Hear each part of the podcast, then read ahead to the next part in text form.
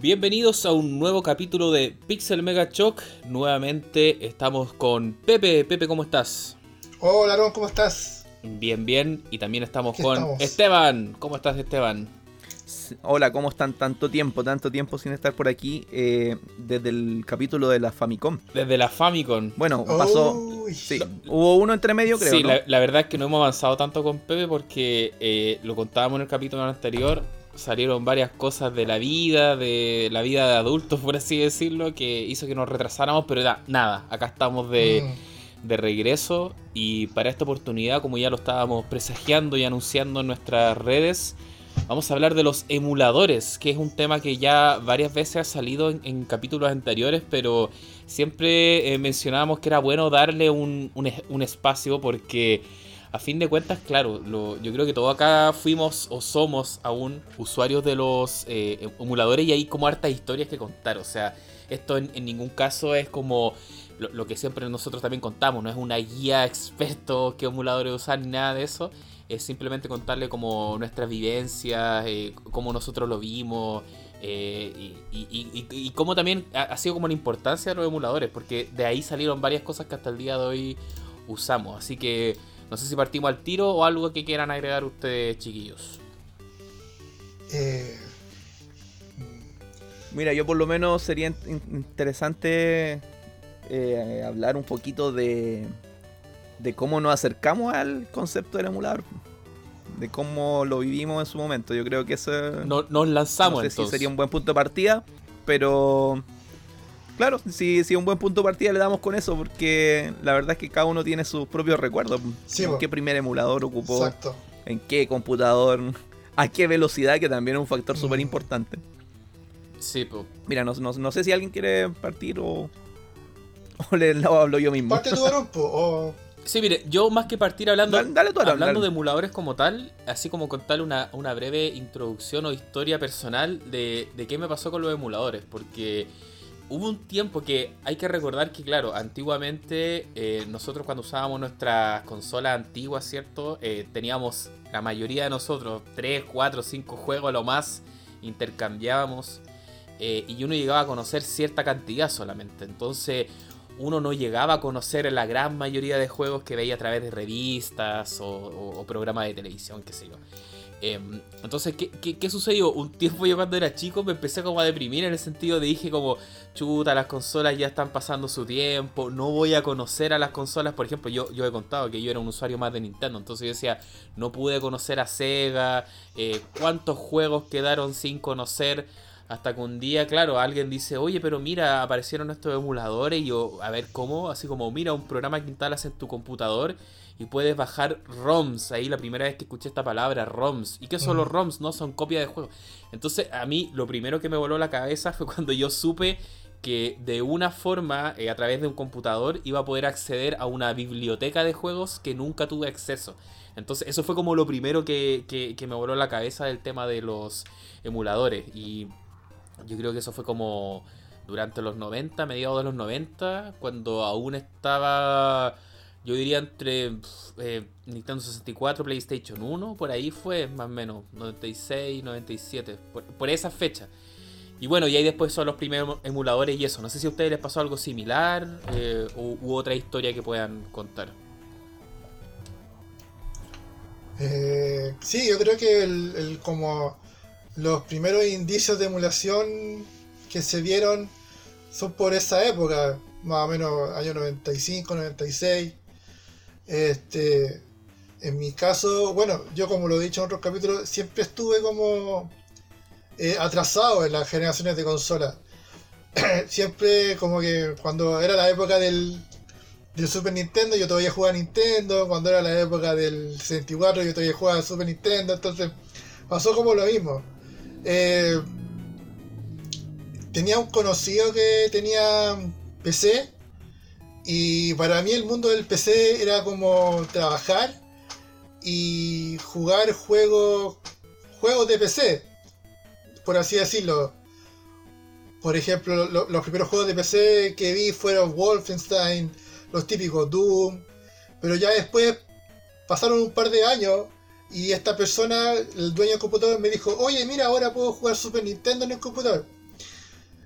Oh, qué bacán, dije yo, sacaron, no sé, sac- van a sacar juegos de Super Nintendo para el PC, dije. Y cuando empiezo a ocuparlo me doy cuenta que es como un programa donde tú vayas abriendo los juegos y que los, los juegos son los archivos ROM que tú decías, entonces como yo digo, esto es como, no es como el, no es como por ejemplo, no es un puerto, no es como el Mega Man X para PC. Claro, Es porque como que este en, en programa esa época el, el- toda este- esta división como que es legal y que no, no estaba tan clara como ahora. O sea, esto era algo nuevo. Es que yo tampoco nunca lo pensé de ese modo, nunca, nunca yo pensé de las partes legales, nunca me importó la verdad, en esa edad por lo menos. Entonces yo pensaba, entonces esto no, no son como las versiones de PC, es como que este programa como que abre los juegos y los echa a andar, es como un Super Nintendo virtual, decía yo. Y esa fue como mi primera experiencia con Super Nintendo. O sea, perdón, con, lo- con la emulación. Yo creo que que era también como uno, un uno de los primeros emuladores que vi en la casa de un amigo, también muy de pasada, tiene que haber sido Super Nintendo. Que, que claro, Sí. que a fin de cuentas no es de los primeros emuladores, pero de consolas, por así decirlo. Pero sí creo que fue de los primeros que se empezaron a, masivi- a, a hacer más masivos, eh, al, Claro. al menos dentro de nuestra realidad. No, no sé si en tu caso, Mm. Esteban, fue algo más o menos parecido también.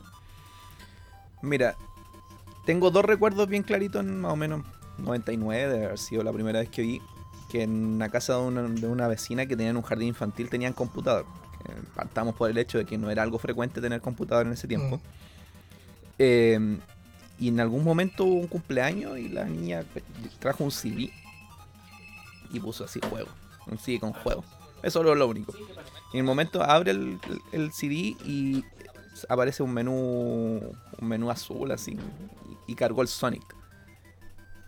Pero no solo era el Sonic, o sea, pasó a través de una tremenda lista de juegos y yo como que estaba, pero pegadísimo viendo cómo podía hacer eso. Mm. El tema es, bueno, este emulador era el, el KG98. Y no sé si alguna vez lo usaron. Pero la cosa es que yo quedé loco en ese momento. El tema es que eso lo vi una vez, no.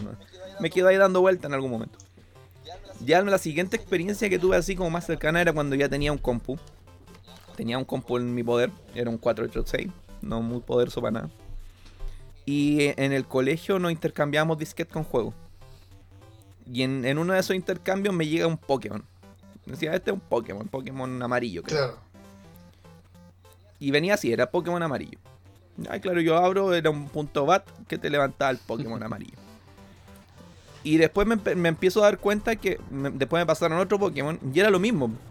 Era lo mismo porque había un emulador que era el no, no Catch, El No eh, Catch. GB. Mítico No Catch Game Boy. No Sí, caché. de DOS obviamente. Y era siempre lo mismo, pero había un archivo GB que cambiaba. Entonces ahí empecé a tener un poquito la concepción del tema de la ROM. Exacto. Y obviamente después ya hablándolo con- en términos comunes con compañeros y todo eso, empezó a salir el tema de la emulación. Y bueno, para mí en esa época no, yo la verdad no me, me había desentendido un poquito el mundo de las consolas. No, no de los juegos, no así de los juegos.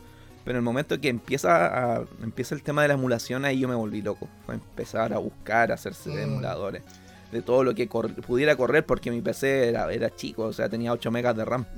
Y lo habíamos expandido para que corriera Windows 95. Oye, yo cuando Entonces, anuncié el tema en, en las redes, así como puse que, que nos contaran historias y eso, y, y ahí también un usuario mencionó algo similar a, a lo que dices tú, que, que mm, el, el tema de jugar Pokémon en computador fue mucho más masivo de lo que muchos creen, porque a fin de cuentas yo estuve sacando un, un poco ahí viendo la data que, que Pokémon, si bien sale como en el 96 en, en Japón, igual se demoró un poco en llegar acá como el fenómeno Pokémon, no fue estos lanzamientos simultáneos, acá Sí. llegó en el 98, estaba cachando. Entonces, claro, en esa época ya estaban un poco más fuertes los, los emuladores.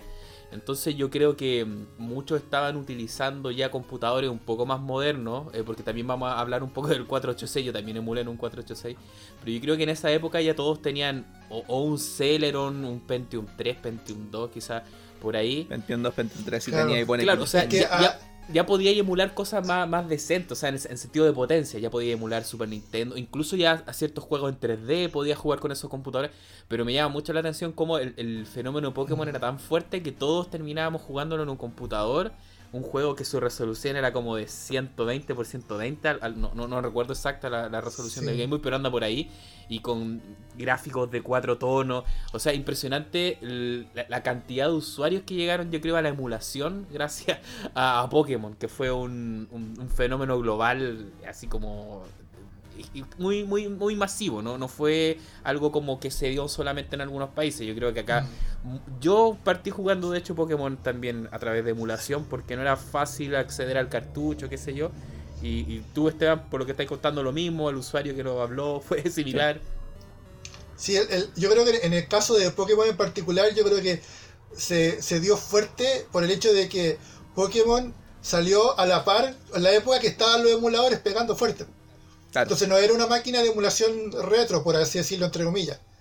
Como lo que te dije yo, ¿cachai? Que yo lo descubrí jugando Super Nintendo. Probablemente en una época donde lo último que había era, era el 64.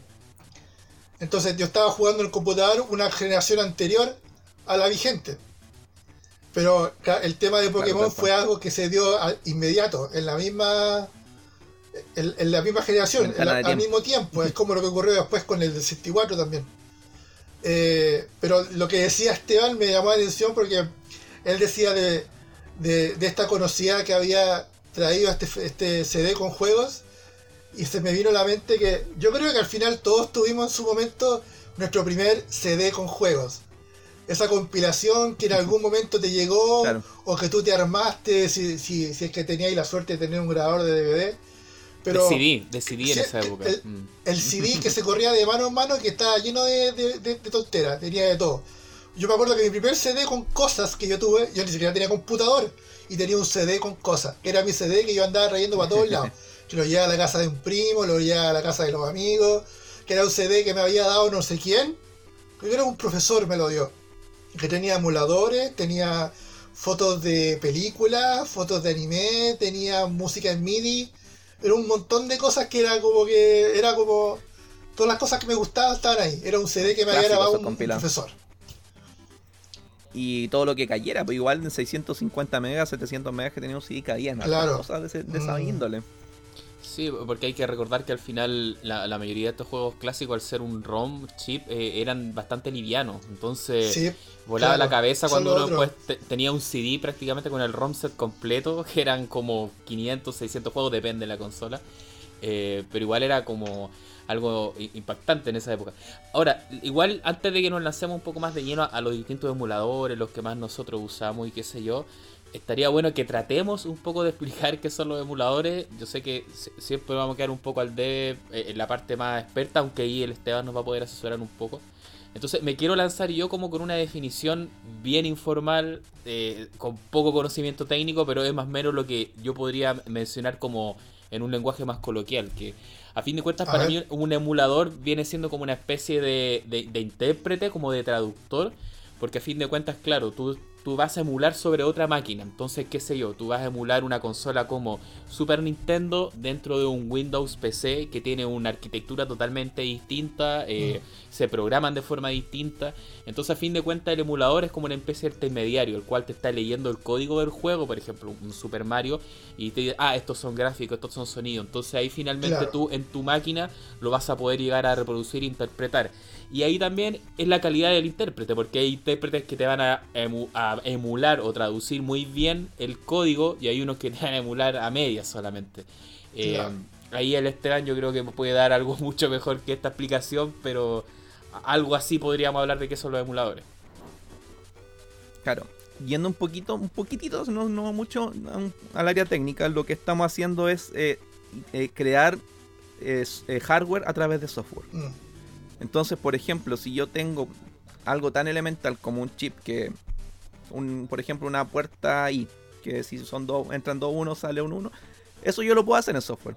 Ahora, esto escala a mayores tamaños con procesadores, con procesadores, chip de video, y todo eso se implementa a nivel de software. Y ahí vienen las primeras implementaciones, prácticamente uno a uno. Y el tema es que para eso uno necesita mucho poder computacional para poder emular a nivel uno a uno. Mm. Claro, y ahí vienen los primeros emuladores que eran lentitos, que emulaban ciertos juegos porque no consideran todas las posibilidades. Pero después ya eh, viene el tema de que eh, se empieza a hacer optimización sobre el hardware. Entonces se empiezan a usar librerías gráficas, eh, se empieza a optimizar, se empieza a recompilar para ciertos equipos. Y ahí la cosa empieza a tomar más vuelo. Mm. casos particulares, por, por ejemplo, lo, que lo- probablemente lo hablemos con más detalle, el famoso Ultra HL, que se toma un componente y lo, lo abstrae del, del, ¿cómo se llama? Lo, lo, inter- lo reinterpreta PC de otra forma, no es como que emula completamente Ahí el estáis chip. hablando del emulador de Nintendo 64, ¿cierto? Sí. Sí, sí, sí. Que se podía emular Nintendo 64 en un Pentium 3. Ahora, esa es otra cosa que asociada al tema. eh, mucha gente se preguntaba al comienzo cómo es posible que mi 486 de 100 MHz no pueda levantar un 6502, por ejemplo, de la NES, que no sé a cuánto está corriendo, 4,77 MHz creo. Claro. Eh, y ande lento, o sea... Esa es una de mis primeras Claro, experiencias en, en- en la sí, emulación. hay- Sí. está- es- Mm, No es el hardware, no, no es tu, no es tu 486 lo que está corriendo directamente el juego.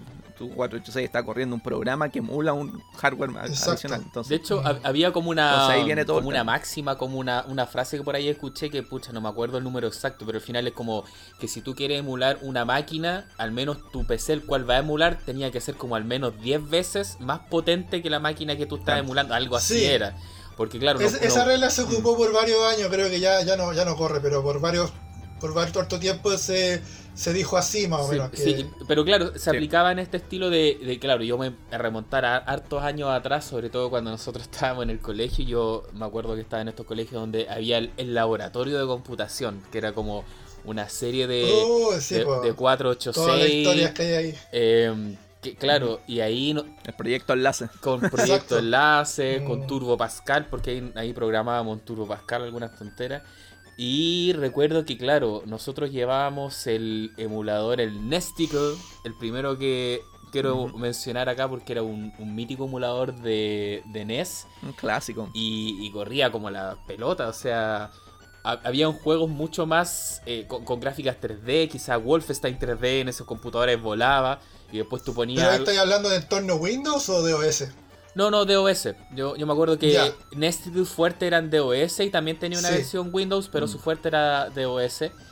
Y, Ese fue un desarrollo posterior, Mm. la versión de Windows. y me acuerdo que lo que decía el Esteban, que si bien en PC podíais jugar cosas como Wolfenstein 3D o, o cosas mucho más, más vistosas, eh, el Nintendo NES nosotros poníamos, claro, así como Bomberman, poníamos Super Mario y corría súper lento, pero la novedad de tener juegos que en ese momento traficábamos en disquete, en disco de 3 y medio, era como el boom, así como, oh, mira lo que estoy jugando, entonces igual lo hacíamos al final, pero no, no era la, la mejor forma de hacerlo.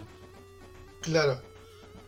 Sí, Mira, volviendo un poquito al, al tema del 486, que antes que se me vaya a hacer ¿Mm? ese punto, eh, con, con este Pokémon que yo tuve, eh, tampoco corrían bien los Pokémon en mi compu. Como decía, un, un 486, no de los mejores 486 tampoco. Y ahí nace el famoso concepto del frame skip. sí. Y ahí yo, para poder correr a velocidad normal un Pokémon, ocupaba el frame skip, que lo que hace literalmente lo que dice el nombre, saltar frames. Claro. Entonces, en vez de correr a 60, corre, no sé, a 25 o, o menos incluso. Pero eso lograba que la velocidad se estabilizara. Y obviamente sin música, la música se, se corrompía. Oh, ahí me acordaste. Yo, yo me Pero- acuerdo que habían juegos que le sacábamos la música y ahí andaban bien en juegos de NES. Sí, Sí, eso pasaba si también en tenía- Super Nintendo, pasaba harto. claro. En, en Super Nintendo, particularmente otro, otro clásico que va a salir inevitablemente, el ZSNES. Claro. eh, uno es, podía deshabilitar capas. Mm. Puedes habilitar capas de transparencia, cosas así, y con eso optimizar de alguna forma tu, tu emulación. Y bueno, eh, también uno iba barajando entre varios emuladores para ver cuál corría mejor. Yo la verdad es que en mi 486, por lo menos en mi 486, lo único que corría decentemente era el no, no cache. Ninguno más. An- antes del No Catch, ¿hubo ese- algún otro emulador de Game Boy? Porque yo recuerdo bien claramente que cuando yo estaba en el liceo, años 95-96, yo recuerdo haber visto a alguien jugando Mega Man de Game Boy en un PC de DOS. Lo más probable, no sí, no Cash para, no es para nada el primero. No, no sabría decirte qué nombre, pero pero sí hubo emuladores previos, por lo mismo con la NES. La NES emuladores súper antiguos. Mm. Sí, Eh, Yo me sé, cono- me, me sé de memoria el iNES porque es el que crea el, el estándar de ROM de NES. Que hasta el día de hoy se ocupa, el formato. Eh, eso, es- eso quería mencionar también, que a fin de Mm. cuentas los emuladores también sirvieron para crear muchos estándares que se, se aplican hasta el día de hoy, como el formato de los NES. Sí, claro. Eh, Mm. y, y muchas de estas cosas también a su vez vienen de los famosos copiones que le decían, que eran estas unidades de, de dumpeo, de, de dumpear máquinas, que fu- funcionan, claro, en conjunto los, los emuladores, pero como que su legado continúa, y muchos emuladores que incluso ya están obsoletos. Por ejemplo, al di- Escuchar también, escuchar también dos puntos podcast de, de Everdrive. Ah, sí, ahí, ahí hablamos harto de eso. Eh, pe- pero claro, Sí. nosotros ya mencionamos el Nesticle, uno de los primeros emuladores de NES, al menos de, lo- de los que más se usan en su momento, y ese emulador al día de hoy está tremendamente obsoleto. Ya no hay Mm. eh, ningún sentido, a no ser que sea nostálgico y recrear esa época de, de usar eh, esos emuladores, porque muchos se quedaban, no, no los seguían op- optimizando, no los seguían actualizando y, y eran como bastante limitados. Eh, y antes de saltarme a otro emulador, uno que también les quería mencionar, no sé si ustedes recuerdan, porque eran de la misma compañía, eh, de Bloodlust Software, aparte de hacer el Mm. Nest, de Nesticle, también había uno de Sega Genesis. El Genesis, Ge- Genesis, Genes- Genesis. sí. claro, que, que Genesis, era que su menú era como una, Mm. una barra con sangre. Sí. Sí. Era Eh, una manito con una manita cortada con un hueso. Sí, que estos Mm. emuladores son, son muy entretenidos la historia que hay de detrás, de fondo, porque Bloodlust Software era como una empresa como, bueno, que no, no sé si llegaba a ser empresa, al final era como un dúo de un, de un programador con un diseñador y se notaba que eran tipos como muy pendejos, eran como, no sé si quinceañeros, 18 años, pero tienen que haber sido como súper dotados, unos gallos muy capos.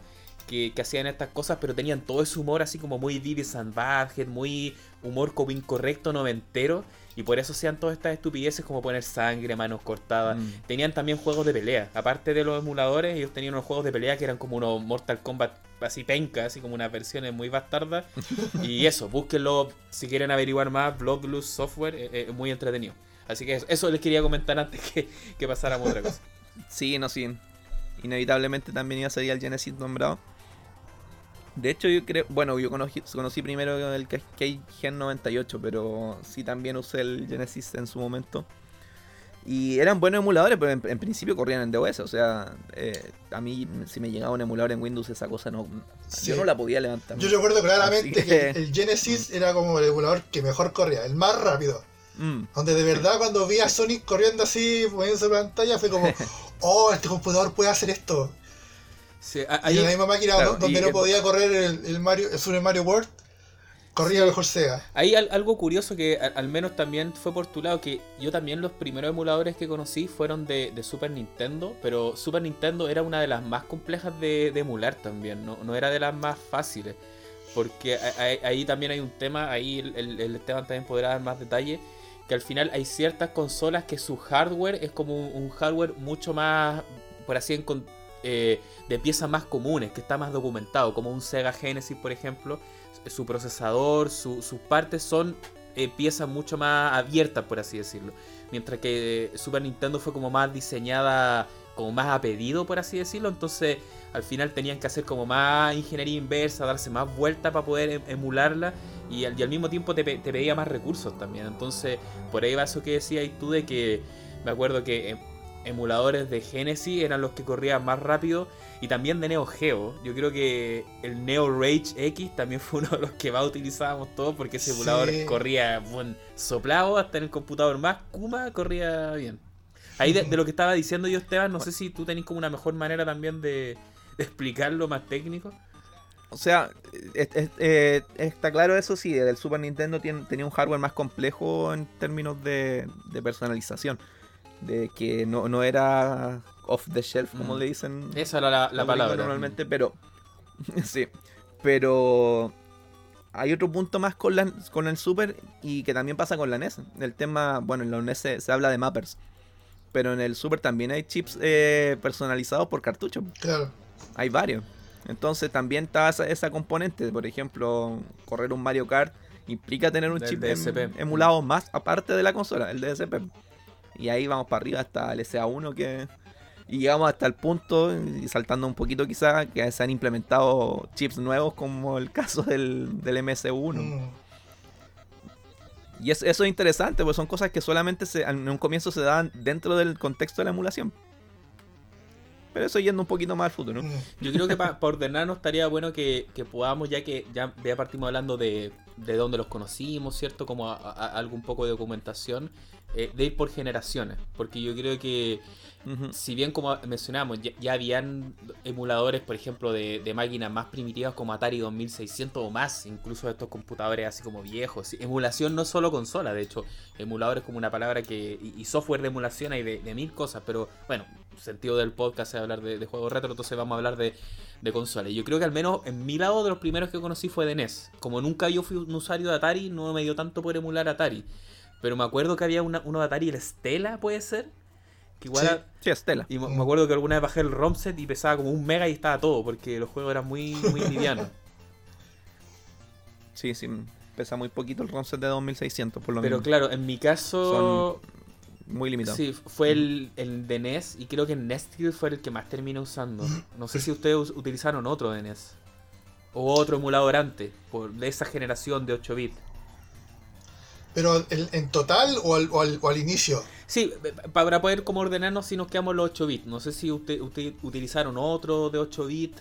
Eh, Claro, que después con la- en la época de Windows apareció el FC Ultra, apareció Mm. el...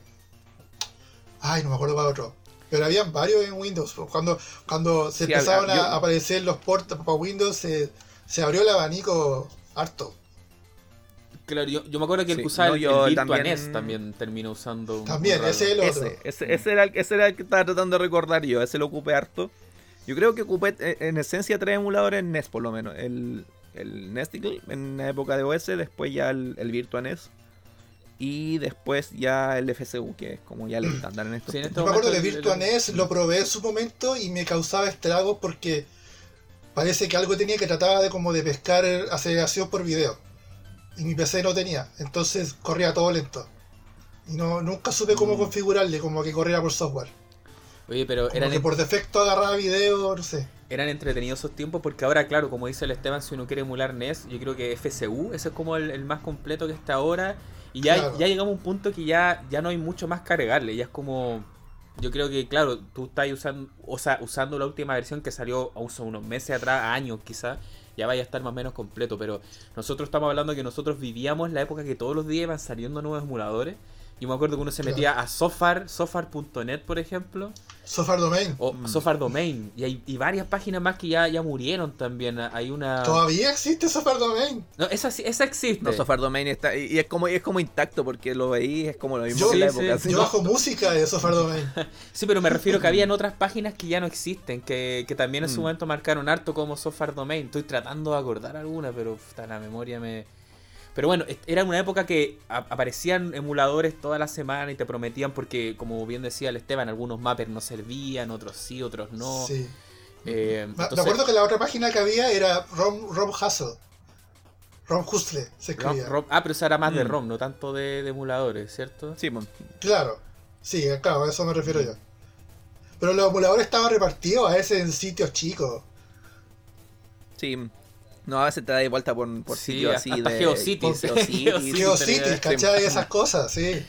¿Cuántos sitios Mm. GeoCities? Que uno bajaba, claro, de, de un jueguito de, de Adobe y lo ibas probando.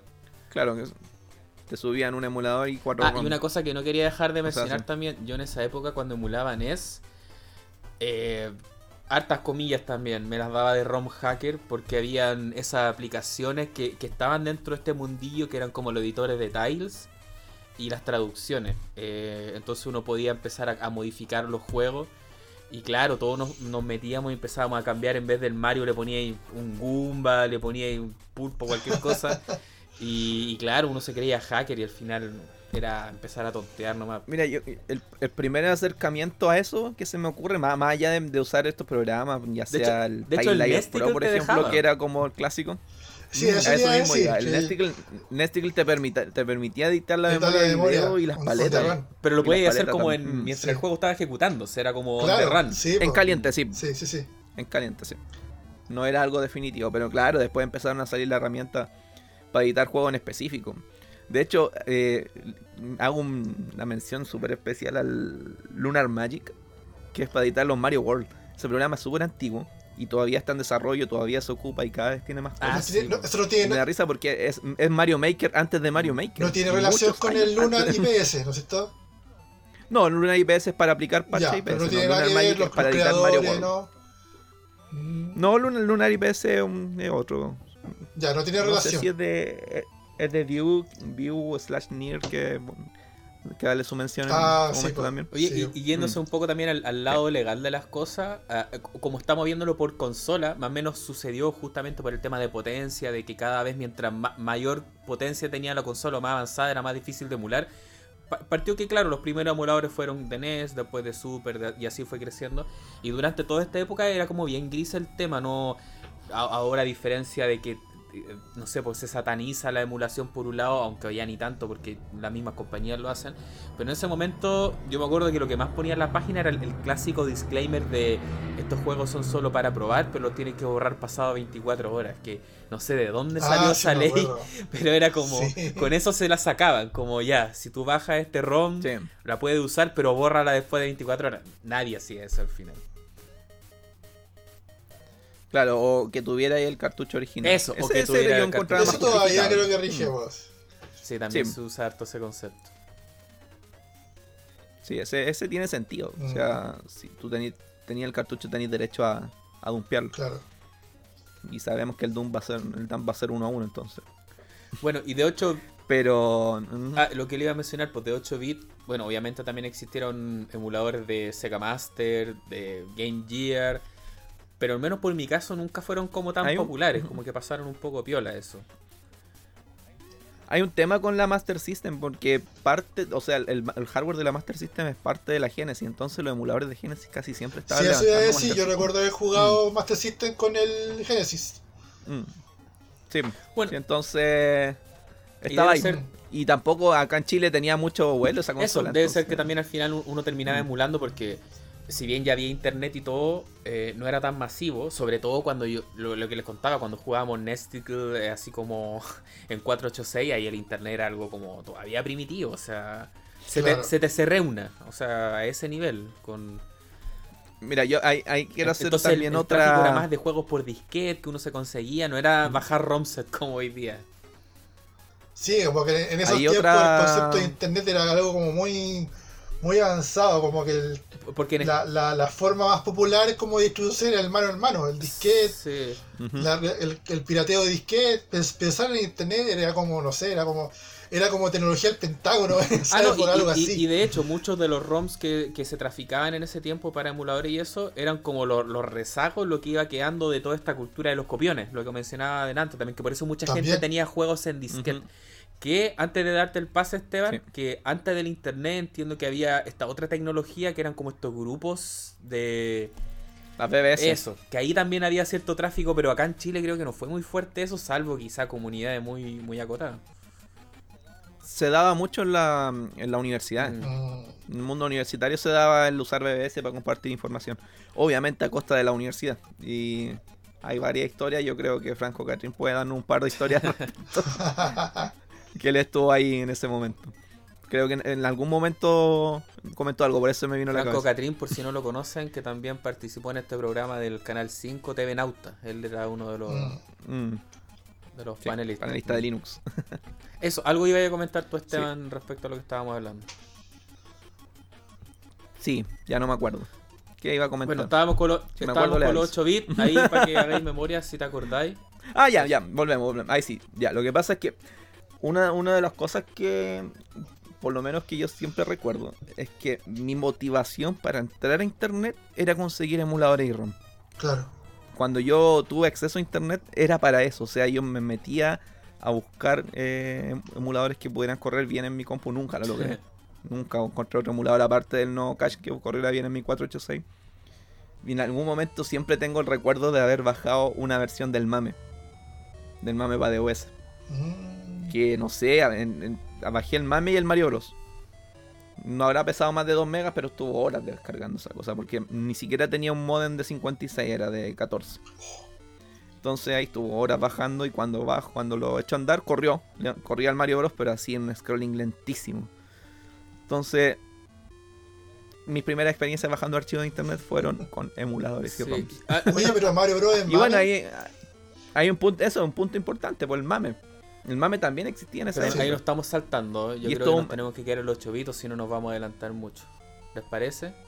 Es que yo creo que no es tanto saltar porque de verdad Pero que Es que es de la, es de la misma época. misma claro, mame sí. tenemos de la todo. verdad es que sí. Sí, hay, hay de todo. Al final Mm. es múltiple, como dice la palabra.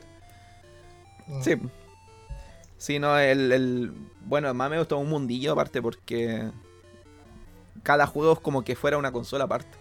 Entonces, tiene otro otro método de operar. Así funcionan los arcades. Oye, lo que mencionabas tú, Esteban, yo creo que también me pasó a mí que al final meterme a internet por cierta edad, o sea, por ciertos años, por cierta etapa de mi vida, también era como meterse a, a- Porque a diferencia de hoy que el internet ahora uno paga una mensualidad, en ese tiempo uno pagaba la llamada. Entonces, mientras más Mm. pasaba en internet, era más caro. Los minutos. en los minutos. Entonces, claro, mi, mi plan para que no me retaran mis viejos era como meterme internet, estar así como unos 20, 30 minutos, a lo más, quizá yo creo que incluso menos. Ahí me bajaba unos 3, 4 ROM y con eso yo tenía un día, dos días enteros de, de diversión ahí, de, de, de leseo. Porque al final es lo que le decía yo, que en, en esa época tampoco estaba toda esta onda de ahora de, de coleccionismo, de comprar por internet, de que me manden juegos, no, ni cagando. Entonces yo tenía mucha nostalgia de, pucha, tantos juegos que me perdí. Yo tenía como mi par de consolas retro, ya todos estaban jugando otras cosas. Entonces, por ejemplo, meterme y descargar juegos que nunca pude conocer en la época, como, no sé, me acuerdo que los primeros que bajé onda un, un Castlevania X, el de Super Nintendo, que siempre lo ponían ahí como que era la gran cosa, y no, no es la gran cosa, en verdad. Eh, no sé, estos RPG míticos que todos hablaban también, bajar un Final Fantasy 3, un Chrono Trigger, juegos que acá en Super Nintendo casi nadie Chrono tenía. Trigger. Chrono Trigger, siempre me corrige el PP. Juegos que acá nadie tenía físico, entonces la emulación me dio eso, de a- me abrió como un abanico de muchas cosas que yo podía jugar que nunca iba pensaba que iba a poder tener en, en hardware real. Así que e- esa era como el, la Mm. acotación. Sí, pa- eh, cuando tuve un compu más grande, entre comillas más grande, ahí ya me volví loco, porque ya ahí podía emular Super Nintendo. Y para mí Super Nintendo fue un trauma de niñez porque nunca tuve uno. Ah, Y, y todos, y mucha gente las tenía alrededor, entonces tú conocías el juego. Yo, ponte tú, siempre quería terminar el Donkey Kong, eh, los Mario World. Entonces, el ac- acceder a un emu- al emulador ya me permitió jugar todos esos juegos, quitarme el cacho de la. de, no- de cómo se llama. de no haberlo jugado antes. Oye, y antes de pasar a los 16 bits, yo creo que claro, por el otro grande de los 8 bits fue el Game Boy, el que mencionamos al principio, porque de verdad el tema de Pokémon, yo conocí mucha gente que jugaba Pokémon por por el PC, y yo creo que era como el ROM más emulado, porque no creo que tampoco jugaran muchas otras cosas de Game Boy, era el Pokémon en ese momento. Entonces, el No Catch Game Boy, que yo en su momento le decía No Peso Game Boy, así como tal cual, yo creo que también fue de los emuladores que más se se, se usaron. No sé si utilizaron otro de Game Boy. Yo, por lo menos, vi ese en esa época y el- en Windows se veía el Smite GV, sí. que era un emulador súper básico. Pero te levantaba el Game Boy. De hecho, creo que ni si siquiera le podía hacer zoom. Se veía chiquitito. Mm, sí. Pero el, Sí. el No Catch Game Boy era de Windows también, po? o había versión de OS y Windows. No, de De- OS. era no de DOS y después salió Ah, para sí, Windows. un tema que me acordé también, que mm, como lo que le mencioné antes, como estábamos en un terreno gris acá, de que al final los emuladores no eran ilegales. Los emuladores por sí no son ilegales, hay, hay que aclarar eso. Eh, Mm. Sí es ilegal al final usar propiedad intelectual de otros. Entonces, al final como uno tenía que utilizar ROMs, juegos, ahí estaba la, la ilegalidad. Eh, entonces, el tema de los emuladores había como harta ética de programador y de hacker que per se no tenían que cobrarse. Entonces, la gran mayoría de emuladores eran gratis. Pero habían unos que eran pagados. Y me acuerdo que entre esos estaba el No Catch. Ese siempre fue pagado. Pero Ah. me acuerdo que al final uno tenía como el, el key que era fácil de conseguir y, y- y todos usábamos la versión pagada nomás. No me acordaba de eso. Pero sí, ese emulador era de los pocos y me llamaba la atención que en la época siempre tenía una como una pantalla de regístrate y, y todo, y todo eso. Y me acuerdo que también ese emulador No me acordaba tampoco. tenía como harta, cuando tú lo abrías, eh, tenía como lleno de códigos hexadecimales, como que te ponía los estatus de la memoria. Era, Era súper interesante eso Mm. porque te mostraba el- en, en la pantalla, te, muest- te mostraba eh, dónde estaba el puntero del, del programa corriendo. Y lo que tú ves en pantalla es el código fuente del juego, Mm. el, des- el desensamblado. Entonces. Sí, a mí me llamaba la atención esas cosas. probablemente, claro, emuladores que eran mucho más probablemente simples, una- todos una recuerdan- ventanita nomás. Mm. Sí, pero que tú podías modificar eso. Y eso era lo entretenido. Porque claro, ahí tú, si conocías un poquito de la máquina, podías, no sé, simular el efecto de un, de un código, de un Gingini. Y ahí entramos un poquito también a eso. Mm. Hay dos cosas que nos traían los emuladores que no teníamos acceso a las consolas. Los códigos, Claro. ya sea Game Shark, Game Genie, que eso estaban en hardware. Pero el otro es el, el- los estados, guardados de estado. Mm. Y esa cuestión también sí. es, es todo un mundo. Ah. Y bueno, más a Ah, futuro el los famosos incluso. states. Mm. Los save states, sí. pero- Mm. Sí. Sí, eso es, eso es antiguo. Y la verdad es que es es súper es súper elemental como lo que se hace. Se toma un- un- una imagen de la memoria y eso se guarda. Claro. Y después si se quiere restaurar, se vuelve a, a tirar la memoria. Y, y queda, eh, queda tal cual. Entonces, eh, yo creo que es esa. Bueno, eso uno se acostumbró también. Eh, el tema de los guardados. Quizás es uno de De los, hecho, de los aspectos eh, más como que ha perdurado, que más- como lo que más se le recuerda Mm. a los emuladores. Y que al final, actualmente, se. Bueno, con todo este asunto de que los emuladores volvieron en boga gracias a la. a, a la. Bueno, Nintendo siempre, siempre desde la Wii, que ha comenzado a, adaptar tecnología de emulación para ocupar para correr juegos antiguos en otra consola. Yo creo que el aspecto del, del save state es como que lo, lo que más caracterizó a los emuladores. Y, Mm. y lo que Y, mencionábamos y delante le dio una gran ventaja por sobre la consola. Claro, y lo que mencionábamos delante, que también Claro. son de esas cosas que hasta el día de hoy perduran, porque seguramente ustedes han visto en, en YouTube, en Internet, estos speedrun, que es como al final jugar un juego lo más rápido posible, eh, ll- llegando como a explotar las trampas que uno puede sacar en el juego, todo así como, bueno, una jugada perfecta.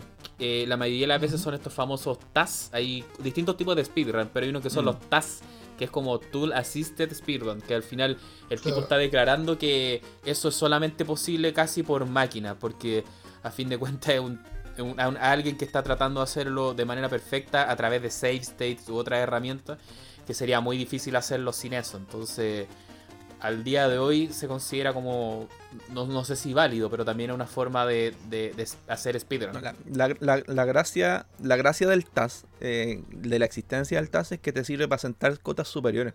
Claro, O sea, de qué puede hacer el humano. Mm. exacto. De hecho, hay el- sabemos con exactitud cuál es el, el tiempo límite del Super Mario 1 en estos tiempos. Gracias a eso, gracias a que existen TAS que simulan lo que puede hacer un humano claro. y lo que no puede hacer también. O sea, hay una Eso cota más abajo. mm, sí, hay una cota más abajo que te dicen si se puede terminar en, no sé, un cuarto de segundo menos. Pero resulta que tenéis que apretar para atrás y para adelante al mismo tiempo, cosa que no se puede en el NES así como así. claro. O sea, si uno modificará el joystick probablemente, pero ya eso se sale de la La- regla del speed. Las manos de un ser humano no lo pueden hacer, pero sí lo puede hacer la máquina Claro. a través de, de una Claro. modificación del input. Porque al final lo- los. TAS eso es lo que hacen, es como que modifican Sí. la, la señal que le entra al- a través del control, del puerto de control a la De hecho, consola. en, eh, eh, la mayoría de los TAS eh, son macros. Exacto. Como no sé si alguien conoce el concepto de la macro, que claro, son un conjunto de acciones ejecutadas en una, Claro. en una línea temporal. Ese mismo se concepto puede se, ocupa para, lo- para lo- los demos del Doom. El Doom, cuando corre el Doom, Claro, tú puedes cargar un demo o puedes grabar un demo. Cuando tú grabas un demo en la. Doom, perdón, un demo en Doom, lo que te guarda es una secuencia de acciones de los botones. Y, y después, claro, no es un video. no es un video, claro. Y eso también lo puede, Por eso también lo pudieran hacer los emuladores. Me acuerdo que el, el FC Ultra lo podía hacer. Tenía una opción Sí. que era, entre comillas, como eh, grabar películas. Pero lo que grababa era, tú echabas a tener echabas a andar la, peli- la película y echabas a andar un- una macro de botones. Sí, no, eso, eso es súper. Es, es todo un mundillo el tema del El, TAS. el, el ZSNet Y- también lo hacía. Sí. Mm, Y es como se llama, para la comunidad speedrun es una cosa fundamental, o sea, no es que haya gente en contra de eso, eh, porque te sirve el tema del TAS para crear nuevas estrategias, para terminar los juegos más rápido, cosas de onda. De hecho, por ejemplo, el, un caso de task que me gusta mucho son los, los eh, ACE, si no me equivoco. Sí, eh, ejecución de código arbitrario. Que permiten que rompen el juego de tal forma que uno pude modificar el código del juego. Sí, yo, yo he visto Ah, cosas sí. marcianas en Inyectar- eso. He visto cuestiones Sí, que me han volado la Inyectar cabeza. otro juego. Mm. Mm. Pero ahí nos estamos yendo ya Sí, como el, el Ma- en- el Mario. eh, Sí, nos volándose Sí. un poquito del, del tema. Pero claro, son. Todo, todo eso viene de la mano de, de- de la base de, de la existencia del emulador. Y esa es la gracia. pero igual, para, para que no queden metidos los que eh, alcanzaron a escuchar, Mm. ¿cómo lo explicarías tú eso más o menos lo más simple posible? Porque yo encuentro que ya es demasiado como extraño, marciano para mí, entonces... Mira, pa- partamos con un ejemplo súper simple. Eh, cuando uno salta en un bloque del Mario, hay dos estados. eh, para, blo- para el bloque signo de interrogación. ¿Está en bloque en signo de interrogación o está eh, ya golpeado? Claro. Eso en, en la memoria son números. Mm. O sea, supongamos 0 y 1. El tema es que si uno eh, buguea de alguna forma la consola, puede modificar otros números. No necesariamente el número del, bloque, por ejemplo. Entonces, gracias a eso, uno puede cambiar eh, código del juego al final. Se puede ir a otras partes de memoria donde hay código. Entonces, claro, si yo modifico ciertos valores, puedo hacer que el juego se vaya para otro lado. Ahí está el clásico ejemplo del, del speedrun de, del Mario 3. Que cuando están en el mundo 7 y tiran unos bloques, se mueven para varios lados y terminan al- llegando al final del juego. También en el Mario World. Porque claro, modifican posiciones de memoria haciendo, inyectando código, diciendo ándate al o final sea, del juego. claro, yo, Entonces no sé si. Yo si- me acuerdo haber visto uno ¿Mm? del, del Super Mario World también, que claro, que al final eh, se ponen a jugar, eh, empiezan a hacer ciertas secuencias de, gol- de golpes también que no tienen lógica en un sentido, provocan este error que tiene un- el nombre que dijiste tú, arbitrary, ¿cómo, cómo se llama?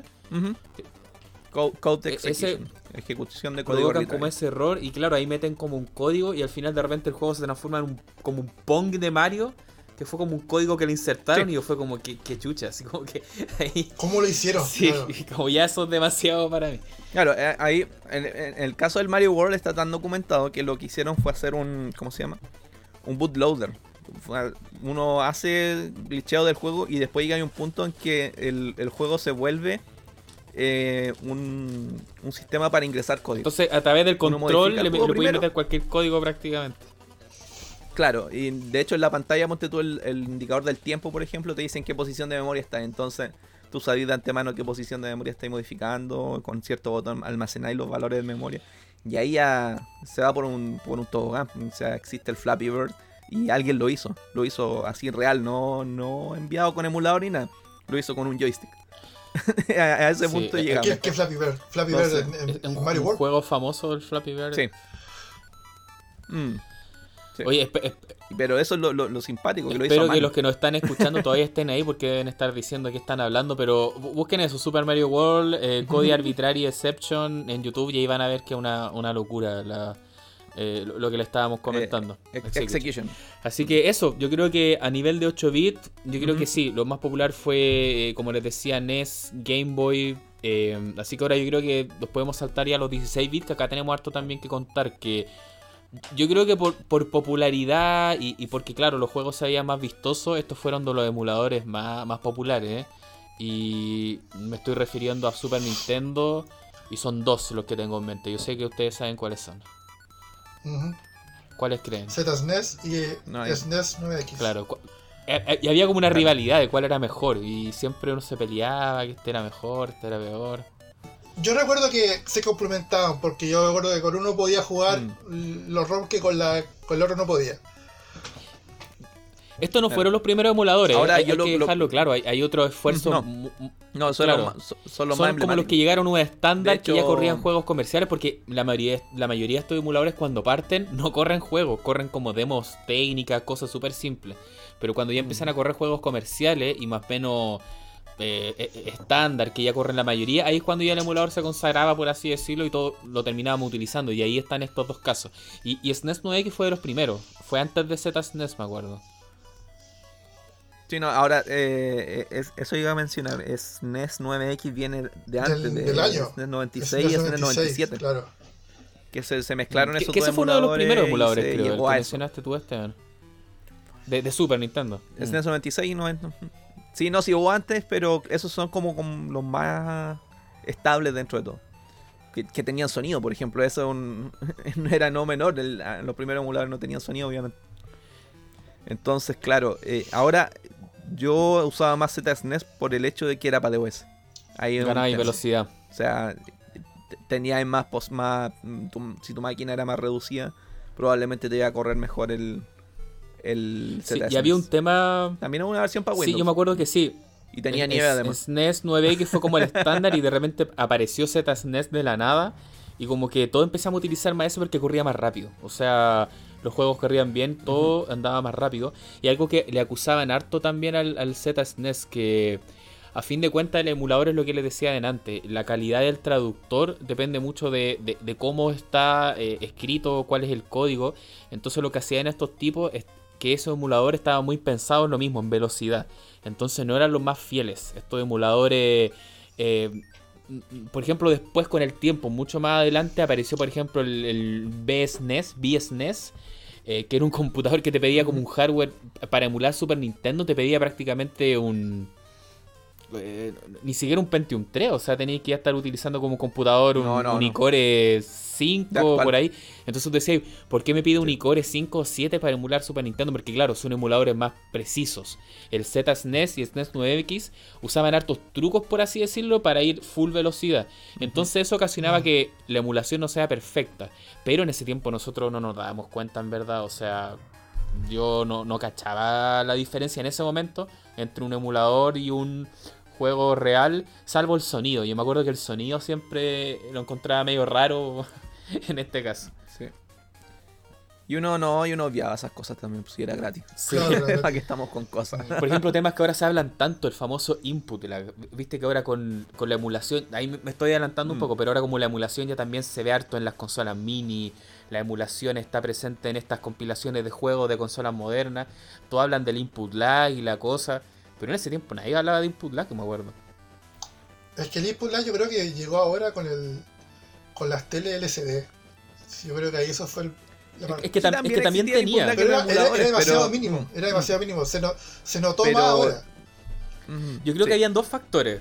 No, Uno y que aparte. al final, um, como estábamos emulando en procesadores de, de arquitectura, no sé, pues 32 bits, por así decirlo, eh, no es la misma arquitectura de un Android, estas máquinas chicas como una consola mini, tienen menos latencia. eh, y además lo que decís tú, Pepe, que al final igual uno estaba con un CRT, que en ese momento era un monitor Claro. VGA, pero tienen menos Exacto. lag que un televisor moderno. Mm. Y era gratis, como dice también el este. Igual como te digo, un, emu- una- un emulador sí tienen... Sí, todos o sea, tienen. Por lo menos los de Todos esa época sí tenían más input lag que, En mayor o menor que una consola y, y no- notoriamente ahora en ese tiempo no daba lo mismo. Mm. Que ese- yo creo que va la cosa y uno no se da ni cuenta. además jugábamos con el teclado. Eh, sí es menor, sí es menor, sí es menor que el de una consola mini, por Claro. ejemplo. Eh, y eso es más por un tema de, de qué emulador se ocupa más que del hardware. Claro. O sea, porque, por ejemplo, hablamos de un ZSNES o, o de un Nesticle. Esos emuladores están, no, no- no sé si Nesticle, creo que ZSNES sí están hechos en ensamblador, o sea, en lenguaje que es prácticamente el más cercano a la máquina. mm. Los de ahora están hechos sobre lenguaje más, más de alto nivel que un ensamblador, entonces también hay un tema ahí de, re- de reinterpretación de código. Exacto. Pero sí, el- yo creo que el factor principal es lo que menciona el Pepe. Hay- dos cosas. Uno es el procesamiento de imagen eh, digital, ya sea jugar en una LCD, en, en lo que sea, pasado digital. Y además que uno juega cuando, cuando juega con joystick eh, inalámbrico. Eso induce... un- ahí, por, de ahí viene más el, el tema eso es del mucho más actual, pues. Mm, Estamos hablando ya sí. hace poquito. Sí, no, y, y en ese tiempo tenía ahí estos. Yo creo que todos utilizamos teclado, en verdad. Yo a veces me comp- Sí, también. a veces me Mm. compraba un joystick así como un Genius, una cuestión corneta que duraba un poco, se rompían. Nunca tuve un buen joystick en PC, porque no era como su mundo, entonces Oye, lo- los Genius eran los mejores. se rompía. tengo un Siempre se rompía época. la cruceta y uno tenía que ponerle un tornillo a la cuestión, cualquier invención bizarra, pero pero sí, Me acuerdo que en su tiempo tuve un, un Sidewinder de Microsoft. Por, Ah, por ese- puerto, esos puertos guatones de joystick. DB15. eso, eso era los buenos, El de supone, 15 de la tarjeta sonido. Sí, Mm, sí, bueno, entre comillas, a mí no me duró mucho. sí. O de haber sido pirata, no sé. Era, eran, eran- no, sí eran extraños no, no eran precisamente Y- para y tenían en dos botones. ese es el punto. A mí me hubiese Me acuerdo encantado. que tenía que poner tenía que poner pausa y select con el teclado. A mí me hubiese Claro. encantado porque no se veía el- algo tan simple como haber tenido un adaptador de un control de Super Nintendo y listo, con ese control ya, ya no necesitáis más. Es bien completo. Mm. Oye, ahí yo debo mencionar que, y esto, no- y esto es igual es antiguo, el adaptador al puerto paralelo. Eh, eso yo lo hice en su momento y, y lo usé por harto ¿Pero qué, tiempo. cuál le que conectaste? uno podía con ¿El de Super Nintendo? el, Pero el lo Super, hiciste como a mano. Super. Podía correr. Sí. Ah, ya que, que el Esteban Super tiene su habilidad de hacker y en PlayStation. verdad no, no cachaba hacer esas cosas. Hackerman. Eh. Oye, pero era Super Nintendo, NES, PlayStation y creo que Sega también y Atari. En, en teoría Oye, yo creo que el de Sega tiene que ser más fácil porque ese hasta habían computadores antiguos que te agarraban el de Sega, pues era como un estándar esa cosa. Sí, Claro, como el de Atari. Que le tiré el Eh, de que Atari. Atari no, no. también. claro. Que no, no había codificación de la señal, creo. Como los joysticks de, de Neo Geo también, también, también es como directo. Cada pin es un botón, algo así. Eh, pero el ese adaptador para mí fue la salvación por mucho tiempo. Y, y tú ibas, ibas a la casa Royal y por mil pesos te armabas el adaptador. Entonces era, era No, no, entretenido. yo no alcancé a ¿Cómo eso? Yo o sea- usé, Tú ibas a la tienda y tú lo armabas ahí en la tienda. No, pues con la- las piezas te salían mil Ah, pesos. tú co- Era los un conect- comprabas, claro. Era literalmente eh, un conector de puerto paralelo. Era como conectar pin 25. por pin prácticamente ahí. No, ni siquiera eso, era más, más fácil aún. Era eso y cinco diodos que iban adentro y de ahí se sacaban las señales de- del joystick. Porque piensa que un joystick de Super Nintendo tiene siete pines. Y esos siete pines se conectaban, o menos incluso. Entonces, es- ese, ese adaptador es súper antiguo, ¿no? no me acuerdo de qué año específicamente, pero la gracia es que corrían de OS. No, yo hubiese pagado harto por Mira. haber tenido eso en su momento, pero no, Sí, no tenía el conocimiento y era, y era pobre. Yo-. Los vine a cono- Bueno, después salieron los USB y ahí igual quedé un poquito loco cuando De- salieron. De esos hecho, yo me acuerdo que mm, en ese tiempo el, el estándar era ni siquiera ni el, el joystick en puerto paralelo ni USB, era este puerto que tenía como de joystick PC game input. Claro, Una- po, una- puerto de juego, ese es el que te decía Era yo. un intermedio, que Sí. después ese puerto desapareció y nadie se acordó de él. El DB15. Me acuerdo que- Bueno, ese tenía, tenía dualidad, o era MIDI o era eh, joystick. Me acuerdo que en el, MIDI para los, para los teclados. en el emulador, no me acuerdo cómo era, el emulador de PlayStation, el Connectis, el puerto me, me ralentizaba el computador. Cuando trataba de ocupar con el control, me corría el juego más lento. Cuando conectaba y jugaba con teclado, me corrían los juegos mejor. No entiendo por qué. Ahí debe ser un tema de DirectX, probablemente, no sé. Puede ser también, po. Claro, si estoy hablando de una época de más adelante, Windows 98 Ujú. por ahí. Claro. Sí, no, sí, es súper posible. pero Es un, un tema de Windows, en realidad, de cómo maneja los drivers. Había interrupción ahí entre, entre procesos, probablemente. Mm. Oye, y de estos emuladores que estábamos mencionando, ZSNES, ZSNES, el SNES 9X. Eh, bueno, yo le- lo que les decía, yo creo que estos son de los más populares en su momento. Yo les di como caja estos emuladores también. Acá yo jugaba harto, porque para el Stick en su momento era como probar las primeras cosas. Pero en, esto le jugué lo que le mencioné adelante, muchos juegos que nunca había podido probar. Y, ahí como menos de- decía el Esteban también, iba intercambiando. A, a veces uno no te corría en uno, te corría en otro. Y, y también Sega. Claro. Yo creo que acá en, en 16 bits también le di harto al de Sega, porque tampoco yo conocía mucho la, la biblioteca, la librería de juegos de Sega Genesis. Y acá como que lo empecé a conocer. Y, y acá el Cajen era el, el más utilizado y había otro más, me acuerdo. No sé si... Aparte del Genesis. Sí, aparte del Genesis había otro más, creo. Pero está hablando de Windows. Ah, el, el- Ay, ¿cómo se llama este de. Gens. Gens, de Windows también, también. Gens. Ahí está. Sí, y esto era como que te emulaban, como decían ustedes, aparte Mar- Master System, eh, Genesis, después le pusieron 32X, Sega CD, eran to- toda la Wi-Fi para todas la- las consolas 16 bit y 8 bit de Sega. Game Gear también, porque Oye, también ahí hay el, el Game Gear y la Master System. eran interesante. Un tema interesante también de mencionar en los emuladores, ya cuando entramos a esta generación con los CD y todo eso, y es la existencia de las BIOS, del requerimiento de tener una BIOS de una Ah, era todo consola original tema. para Mm. poder... em, eh, sí, pues eso lanzar. empezó a pasar con, Porque- con las consolas de CD. Sí, el, el- el emulador no, no puede traer la BIOS porque, claro, es como que trajera un juego. Es el equivalente, porque ahí está lo que hablaba delante el Aarón de la propiedad intelectual. Eh, entonces, era todo un tema. Si uno quería jugar, ¿cómo se llama esto? Sega CD, tenía que conseguir la BIOS del Sega CD para poder levantarlo. Pero eso no pasaba con juegos de cartucho. ¿Cómo? No pasaba con juegos de cartucho. No pasaba en el Claro, no, emulador de Super no, Nintendo, no, pasaba en el emulador de Nintendo. Porque, claro, porque precisamente porque el cartucho lo que hace es un mapeo directo. No hay una BIOS entre medio que levante el cartucho. Claro.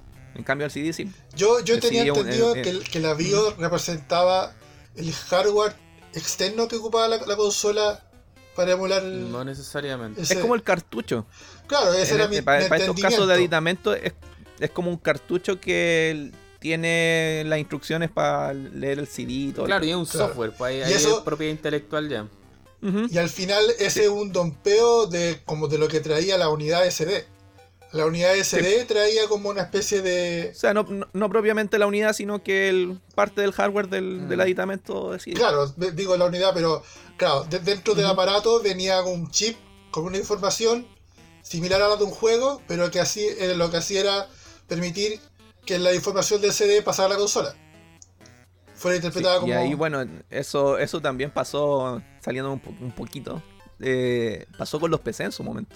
A principios de los 80, cuando IBM sacó su el, el estándar de PC, Mm. eh, lo- la gente empezó a clonarlo. Y la única alternativa que tenía IBM para de- demandarlo era porque le estaban copiando la BIOS. Ah, sí, recuerdo. Y es lo mismo, es la mismo. Entonces, Recuerdo que lo- a- a un bueno, tipo después- en Compaq le hizo la ingeniería inversa al, al exactamente. IBM vaya, PC. Claro. Y ahí también pasa, cuando entremos un poquito más en la Sí, época del PlayStation, eso- también eso hubo ingeniería inversa de la BIOS. unos que Mm. después ya no, no necesitaban la BIOS, se saltaban ese paso, pero eran más incompatibles. Claro. Así que ahí tenemos un poco más Claro. para picotear. Bueno, otro emulador de esta época que les quería mencionar también, que, que, que yo cuando, claro, ta- estamos pensando en los 90, todo eso, yo no tenía idea que era el PC Engine, en verdad. Y más encima el nombre siempre me confundía, porque PC yo pensaba que era un computador, pues entonces, ¿por qué un computador iba a emular un computador? No, no, no, no, no me quedaba claro. Hasta que ahí conocí el emulador, no sé si lo probaron ustedes, el, el Magic Engine. Por supuesto, Que, obvio. que este emulador Legendario. a mí me llamaba la atención porque era como más armadito, era como más bonito, así como el menú. Porque en, en todos estos que son gratis, así como el ZSNES, siempre hay como una actitud media hacker que, que tienen como una estética así como más, más ruda, por así decirlo. Y siempre vienen como este Redmi que viene con un graffiti, así como, como la escena de los demos. No sé si ustedes cachan eso. Pero el Magic Sí. Ending no, tenía como una, como una conejita, era como medio anime, como taku. Era otra onda, y ese emulador también era pagado, me acuerdo. Era japonés. Pero ¿por qué mezclan los conceptos? era japonés, era anime, era otaku. Todo, todo el mismo saco. Y, y era pagado, me acuerdo también ese. También era de los que Sí. había que conseguirse un key y ahí te corría. O la versión craqueada. Claro. Ahora, eh, tam- yo, yo creo que antes de conocer el término PC Engine, por lo menos en mi caso, yo oí el, el TurboGrafx 16. Y es, ese también me llama la atención, qué demonio es un Sí, TurboGrafx. para mí eso era chino también. y claro, empecé a conocer esas dos esas dos consolitas. Tan, incluso en un momento un amigo tuvo una y ahí conocí esa consola. Eh, y bueno, ahí entramos un puntito importante también, porque la emulación nos permitió conocer consolas raras. Claro.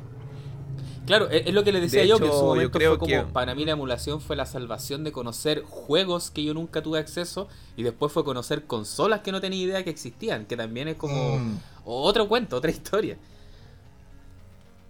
Claro. No, sí, el, el tema de, de conocer Ah, consolas fue bien y, interesante. y otra cosa que también se me olvidó mencionar eh, en la introducción que estaba haciendo, que esta misma como pena y nostalgia de, oh, nunca voy a poder volver a jugar estos juegos, también me pasó con los arcade. Porque obviamente tener un arcade era imposible prácticamente. Uno iba, en mi caso, lo hemos hablado varias veces, que uno eh, iba a la playa, conocía los arcades de turno, después te fuiste y nunca más a veces los volvía a ir a ver. Entonces yo pensaba como niño, decía, pucha, estos juegos, esas máquinas se tienen que haber ya roto, descompuesto, nunca más voy a poder jugarlas. Y cuando aparece el cielo, mame, iluminado, así como, "Ah", ahí fue como, no.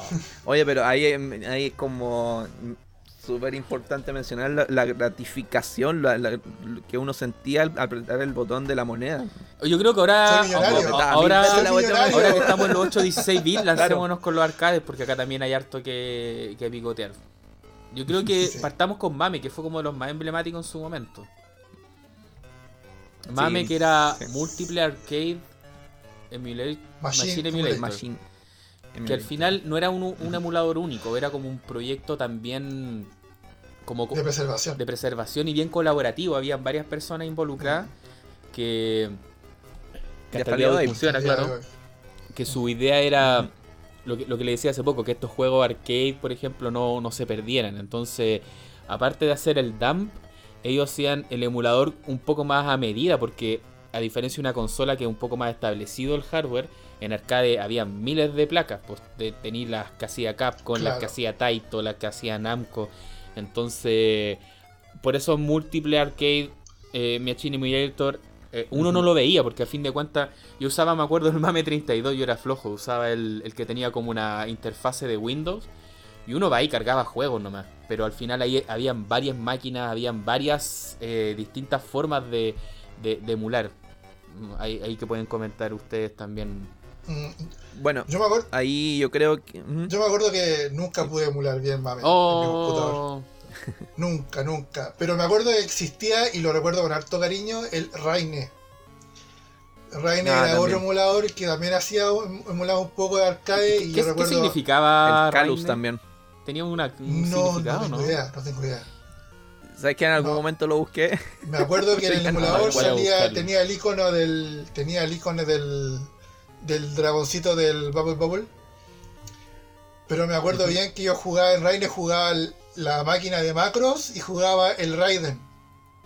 De hecho el Raiden era uno de los pocos juegos que más, que más se, se demoraba en emular Que bien. esa era, es- esa era como la, la, la- la gracia de esos emuladores, que estaban un poquito más, más focalizados en ciertas máquinas. Claro. Entonces, claro, el desarrollo estaba más específico para eso. Mm. Lo mismo con el Calus, lo mismo con el Neo Rage también, por, por ese otro lado. Jugué también el, bueno, no- el no sé. Snow Brothers también en Raine. Sí. Sí. Me acuerdo de haber jugado otro que era Sync también, quizá un poquito más Mira, moderno. eso, acá pero- alcanza a leer algo que, puta, no dice el significado, pero claro, al menos Rainer se eh, estaba más enfocado en las máquinas de Taito y Yaleco, de, de esos hardware. Yo, claro, yo, yo lo ubicaba, me salían los listados de las páginas, pero como tenía el MAME 32 y con ese me bastaba, nunca lo, lo probé, pero sí me acuerdo que, que solía aparecer también. Y Cayus, el que decía Sí. y tú. Yo me acuerdo que el Cayus era de la Capcom. única forma de poder jugar bien Mami era, era tirarlo por, por, por línea de comando. Alcancé a jugar un poco.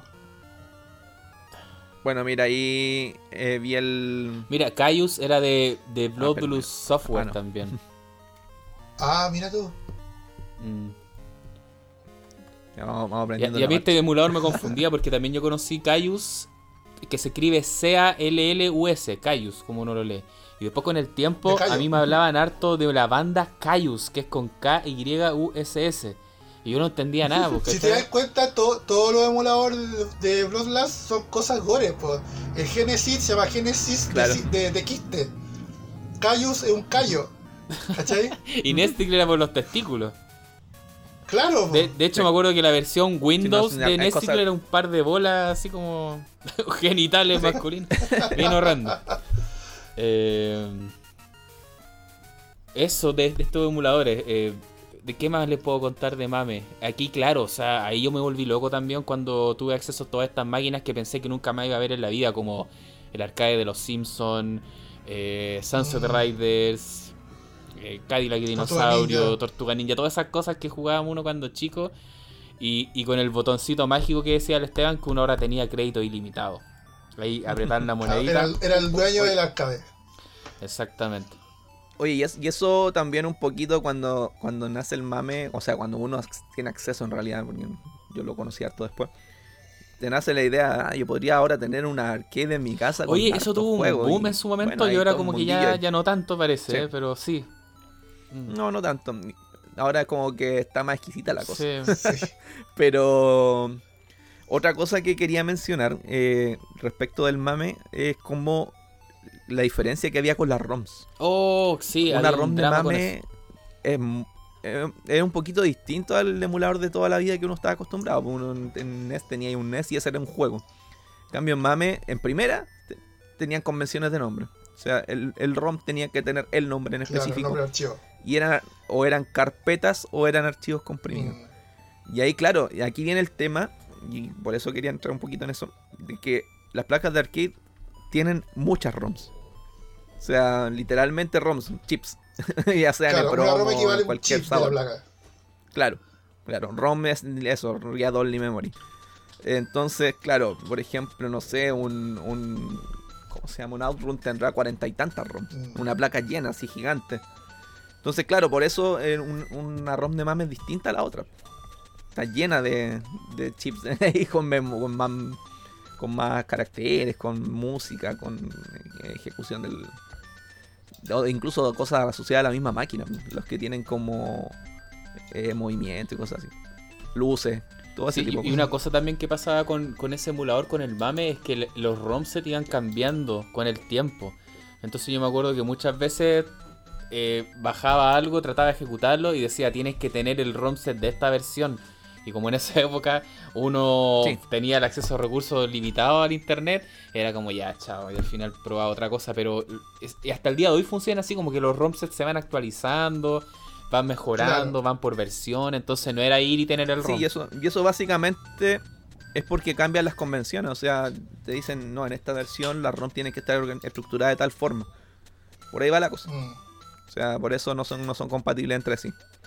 Y bueno, también eso ha hecho que, por ejemplo, proyectos que reúnen emuladores, como el caso de RetroArch, con Mendafen, tienen varias versiones de cada emulador corriendo para precisamente por ese tema. De repente hay algunas que corren mejor, o corren, o corren mejor, o corren con más exactitud. Entonces uno va ahí eligiendo qué le conviene más. Ya, y ahí, Y y eso ahí vendría a salir el, el concepto de, lo- de los core.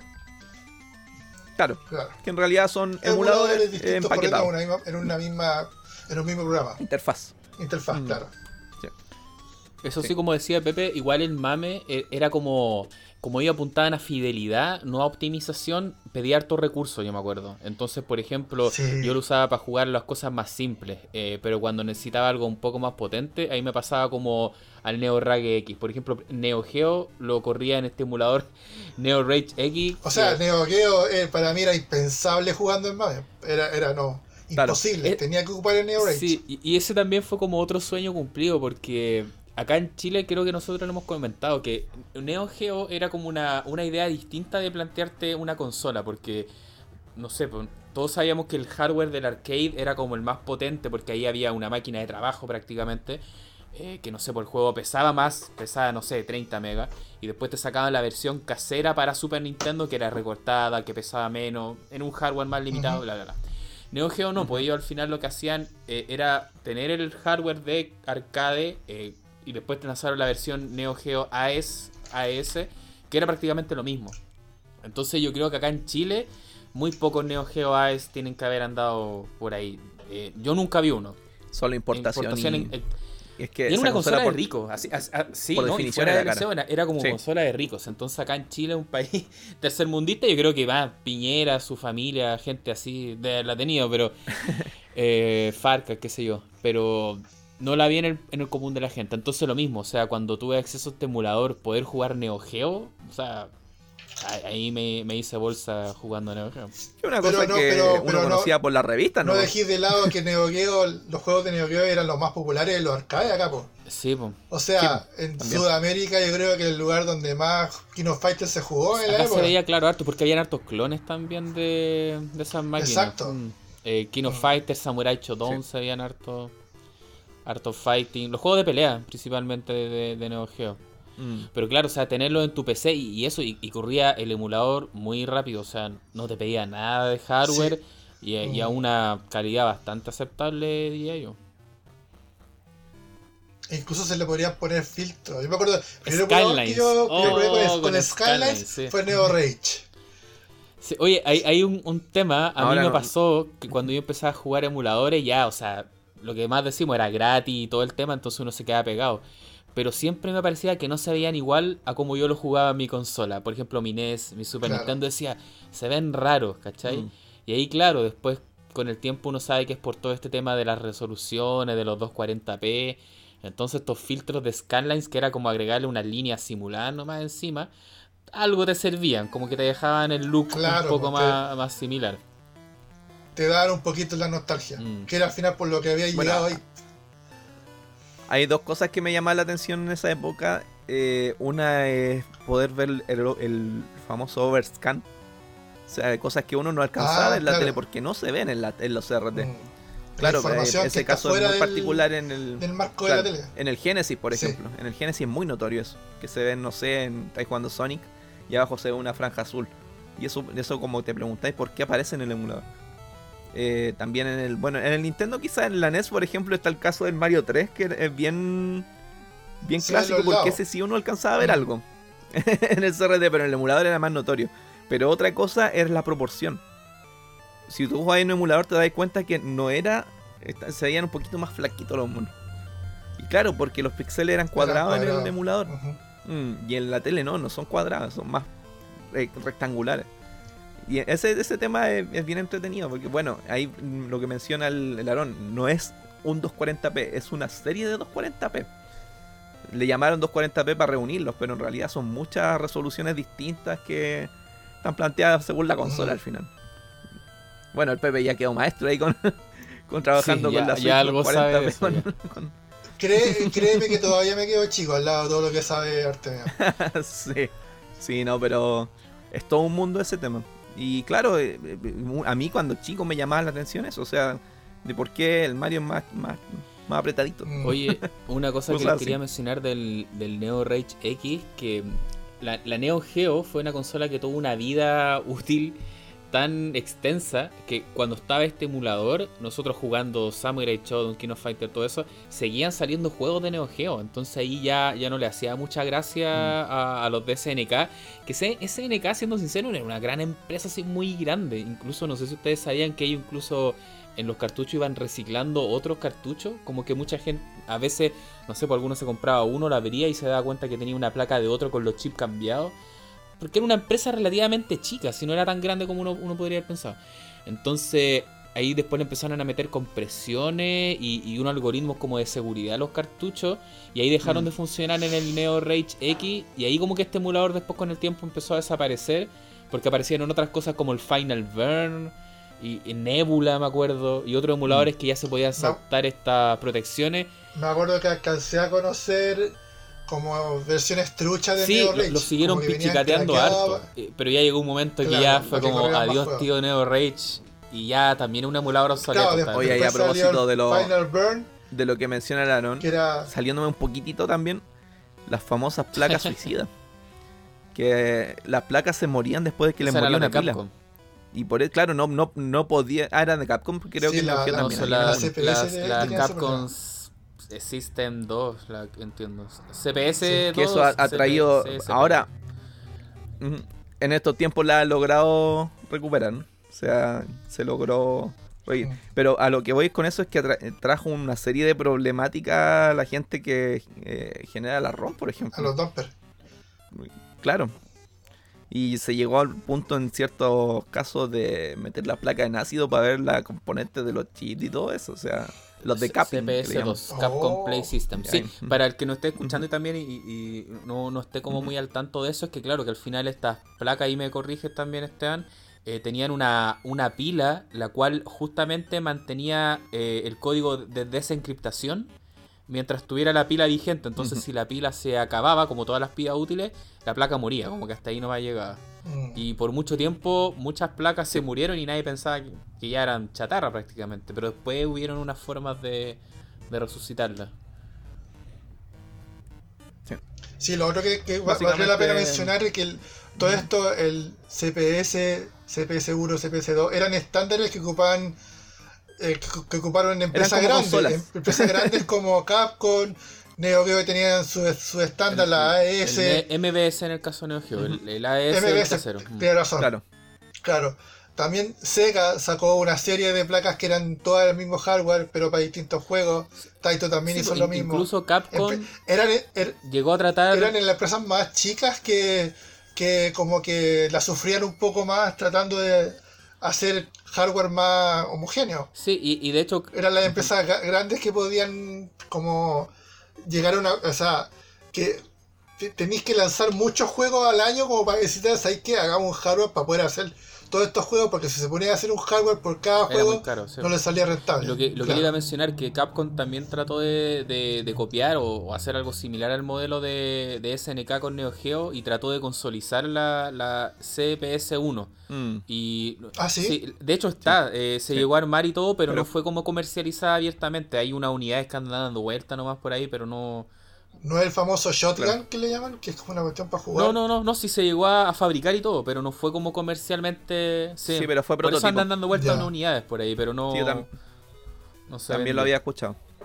Ahora, otra cosa, siempre saliendo un poquito de- del eje, pero este tema de, la, de, de hacer estos módulos también te permi- le permitía a la, a la gente enganchar a, los a los dueños de los arcades.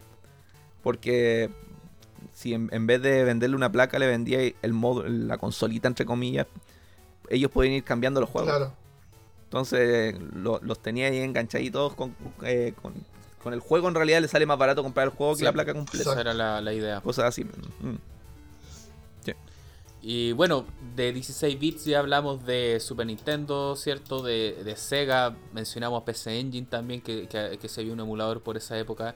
Eh, arcade, no, no sé si hay algo más que podamos comentar también de esto, o ya nos pasamos a la, a la siguiente generación, que también hay harto que comentar ahí, de las consolas ya... Hablar, no sé, de Final Bird, que fue como el último emulador fuerte que salió de arcade. Pero era ya un emulador más, más, más especializado en ciertas placas. En este caso era eh, Neo Geo y CPC2. Después de eso, Final Bird creo que se convirtió, o fue al revés, no te acuerdas, en Kawax. Se acuerdan de Sí, yo Kawax. alcancé a utilizar los dos. Sí, también Eso estaban como muy Kawax. orientados a los juegos de pelea, me acuerdo. Hasta como su gráfica te- Mm. te ponían a Ryu, Ken... No, no solo el juego de pelea, sino que era, era- eran tan enfocados en las placas de Neo Geo y de Capcom. También había juegos de shooter. Sí, sí, pero por algún motivo, o, o quizá por decirlo porque también eh, ahí fue cuando salió, bueno, porque claro, en, en, en esta como mundo de los emuladores y todo eso, yo creo que se empezó también a hacer más fuerte esta escena de, de tanto los juegos de pelea como los, los shoot 'em up, por ejemplo. Pero los juegos de pelea, claro, ahí, ahí también se, se volvió como más competitiva la cosa, qué sé yo, Ka- Kawax lo que tenía que podía jugar online, online. con, un, con, un, con un segundo player en, otro lado. Yo no sé cómo lugar. online porque hasta el día de hoy yo encuentro que el, el lag y todo eso es como súper hueveado y en esa época como con modem Yo la gente recuerdo haberlo hecho, no era tan terrible, curioso. pero ya claro, ya era con banda ancha. Mm. Así que eso, y, y de otras consolas no sé, yo creo que esas fueron las más utilizadas. Deben haber algunos otros ejemplos ahí que se nos están quedando, pero yo creo que ya no- nos pasamos a la siguiente. Sí, Uh. sí. eh, Lo otro sería ya lo- los computadores, que yo también siempre estuve muy metido en ese, en ese tema, pero más centrado en los juegos eh, en este momento. Sí, porque el siguiente paso, claro, o sea, nosotros ya lo hemos, hemos mencionado en varios No hablamos de PC Engine, o sea, no hablamos de MSX, que yo creo que otra, otra consola Sí, que, por yo, eso que no, yo te conocí digo, no de... Respecto a lo claro, a propósito de lo que dice Yo, yo- Ah, dale. entramos a computadores, te, te puedo mencionar que yo me volví loco en su momento con el Atari. O sea, yo poder emular Atari, computador Atari, fue un- una de las cosas Sí. que más hice también. sí, en, en mi caso era el MSX, yo descubrí el MSX. Sí, ahí uno se, se volvía loco con la idea de conocer los juegos originales de Konami Claro. todo el tema. Metal Gear, El Metal Gear, que claro, todos, todos te decían cuál es el primer Metal Gear. Claro. Sí, estaba en MSX. ¿Qué es un MSX? No tengo idea, pero era de ahí. el, Cast- Sí. el Castlevania también, Claro. el primer Castlevania. Mm. Bueno, el primer Sí. Castlevania fue, el- fue el de NES, pero o sea, estaba también el de MSX que era súper Sí, distinto. eso como que confundía, como que pensaba Mm. uno que era el primero y no, pues el primero fue el de NES. Eh, yo, yo creo que probé esos emuladores, pero nunca le di tanto así como uso. Eran como más curiosidades, como decir tú como, ah, mira, probé alguna Sí. cosita, Sí, pero no, no, no me quedaba pegado en verdad. Yo, como les digo, eh, estuve muy enfocado en el tema del Atari en su momento. ya cuéntanos. Y era al mismo tiempo, al mismo tiempo que tenía la- el- los Ataris mismos. O sea, para mí era un complemento al emulador de Atari. Ah, Porque tenía, tenía el Atari conectado, podía probar las imágenes de disco en el compu, después pasarla al Atari con este cable famoso, sí o tu PC, que podía emular una disquetera desde el compu. Eh, entonces, no, yo estuve muy rayado con el tema ese en su momento. Y nada, el tema de la emulación de computadores es muy similar al final al, de. Al, ¿Cómo se llama? Al de, al de consola. Básicamente porque el hardware es muy parecido, por lo menos en, lo, en el área de microcomputadores. Después ya empecé a usar el Atari ST también, con MIDI incluso, que era una de las gracias. Amiga también, ese yo creo que es una de las cosas que, que estuve dándole vuelta harto tiempo a la, a la Amiga. Que era una máquina demasiado poderosa y como te digo, yo estuve muy metido ahí en esa época el tema, con el tema de los computadores, investigando todo lo que podía. Oye, un tema aparte. Vuelta por MSX, Commodore, Spectrum. Un tema aparte, para que no se me olvide, hace poco vi un video en YouTube de un youtuber, creo que eh, de holandés, creo. Youtuber holandés que habla de computadores. Y hizo un video de un señor que le entrevistó y un caballero que debe tener como cerca de 80 años, 70 y algo y todavía ocupa una, Atari ST como herramienta principal. Creo que lo ocupaba para, para armar uno. Para. Inventario, parece. Claro, unos inventarios de una mercadería. Y ocupaba una Atari ST. Mm. Todavía, año 2021. Sí. Es como este escritor, ¿cómo se llama? El del. Stephen King. El de los dragones, ¿cómo se No, no, no. El. Ah, el, el, el, el, de, el de Game of Thrones. El gordito. Ese sí, que ocupa un, un PC XT con WordPerfect para escribir su libro. que él le decía, que decía que no le gustaba que le corrigiera la ortografía y todavía ocupa su, su un 286 creo que era, no un XT, un 286. Oye, nos pasamos entonces ya a la siguiente generación. Em, acá también lo, mencionamos en algún momento que aparte de, no sé, pues eh, eh, estamos hablando ya de una época como el año 96 también, 97 por ahí, donde la, guerra de los procesadores era que, quién tenía mayor velocidad a nivel de gigahertz, pero seguíamos hablando de, de, su arquitectura de 32 bits, así como las consolas también tenían 32 bits ya en esa época. Es que el tema de, la frecuencia del procesador era más, más en PC. En las consolas todavía se, hablaba de bitaje. Sí, sí. Que tiene lo, la mayor cantidad era, para emparentar un poco de que en esa generación ya de las consolas ya hablábamos de los 32 bits y también los PC iban con estos 32 bits. Entonces, eh, emular, por ejemplo, la consola más famosa de ese momento que era PlayStation, que la estaba rompiendo, era la, la que todos deseaban eh, también era como un desafío, no era como algo fácil. Yo me acuerdo de eh, también estando en el colegio, de repente alguien sale, mira, tengo el PCMU Pro con su mítico icono que era como prácticamente el de Sony, todo robado, así como de la consola. Pero el emulador costaba mucho hacerlo correr, me acuerdo, porque ya como eso mismo, ya pedía mucho hardware, al final estos tipos empezaban a solucionarlo a través de distintos plugins. Eh, también había de por medio en un comienzo mucho el uso de aceleración gráfica, eh, como que los emuladores te pedían una tarjeta dedicada de gráfico, que ahí estábamos hablando que era de, las primeras también, pues de la Voodoo, de... Y que ahí hablamos, eso, eso era una cosa interesante. En esa época, gente que no, conozca tanto, se hablaba de aceleradora 3D, no de una tarjeta de video, mm. no una aceleradora 3D. Era muy boomer cuando yo fui solté el, término de mm. tarjeta aceleradora de video. Claro. En ese tiempo era nuevo. va, eh, es, ese concepto de comprar una tarjeta, de video mm. que se conectaba eh, a otra tarjeta. El, puro concepto de tener una tarjeta dedicada para aceleración de gráficos 3D era como algo totalmente nuevo. Estaban apareciendo las primeras. Entonces, estos emuladores empezaron a aprovechar de eso porque no tenían la suficiente potencia bruta como para emular una, una PlayStation. Entonces yo me acuerdo que estos primeros emuladores nunca los pude hacer correr yo, así como que jugaba con ellos tanto, tanteaba y al final ahí quedaba. No, no sé cómo le fue a usted en esa parte. Oye, pero hay, antes de eso, igual es importante aquí en este punto, es que los emuladores le pillan, pillan la, línea de tiempo. O sea, estamos lanzando emuladores al mismo tiempo que están las consolas vigentes. Entonces la cuestión se pone, se pone más interesante. Eh, sí, porque en un comienzo fue emular consolas viejas. Eh, en, un hardware más moderno. Después lo que les decía yo, el Neo Geo aguantó tanto que como que empezamos a pisarle los talones, ya como, oye, todavía estamos con eso. Mm, Pero ahora ya llegó un momento que estaban lanzando los emuladores con consolas que estaban eh, recién salía al mercado prácticamente. Como la PlayStation.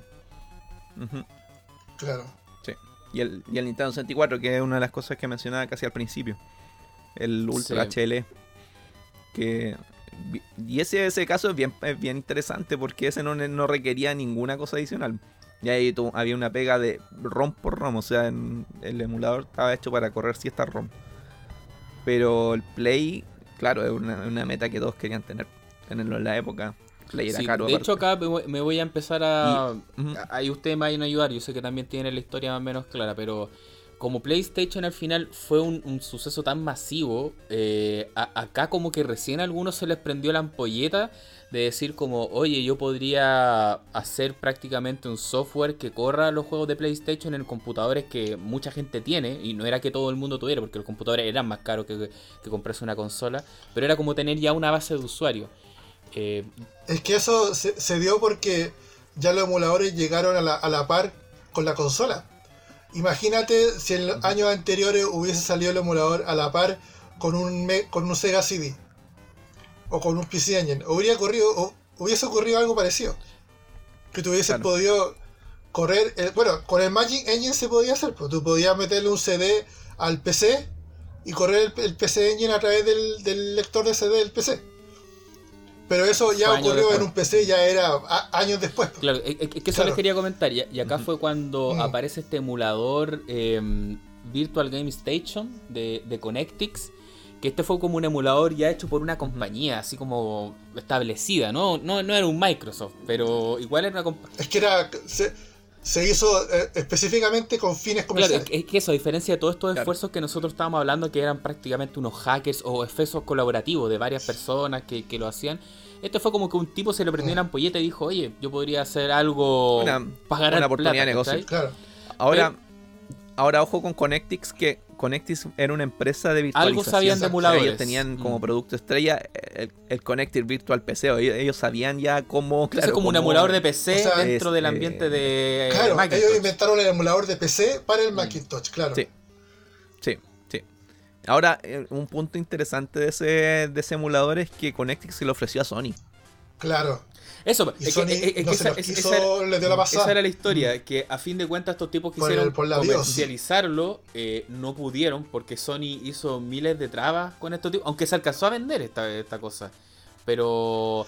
Es que en realidad lo que ellos querían era comercializarlo con, la bendición de Sony, de que Sony les diera la pasada, les diera acceso a, la BIOS para que ellos pudieran incluir el código de la BIOS en el emulador y, comercializarlo.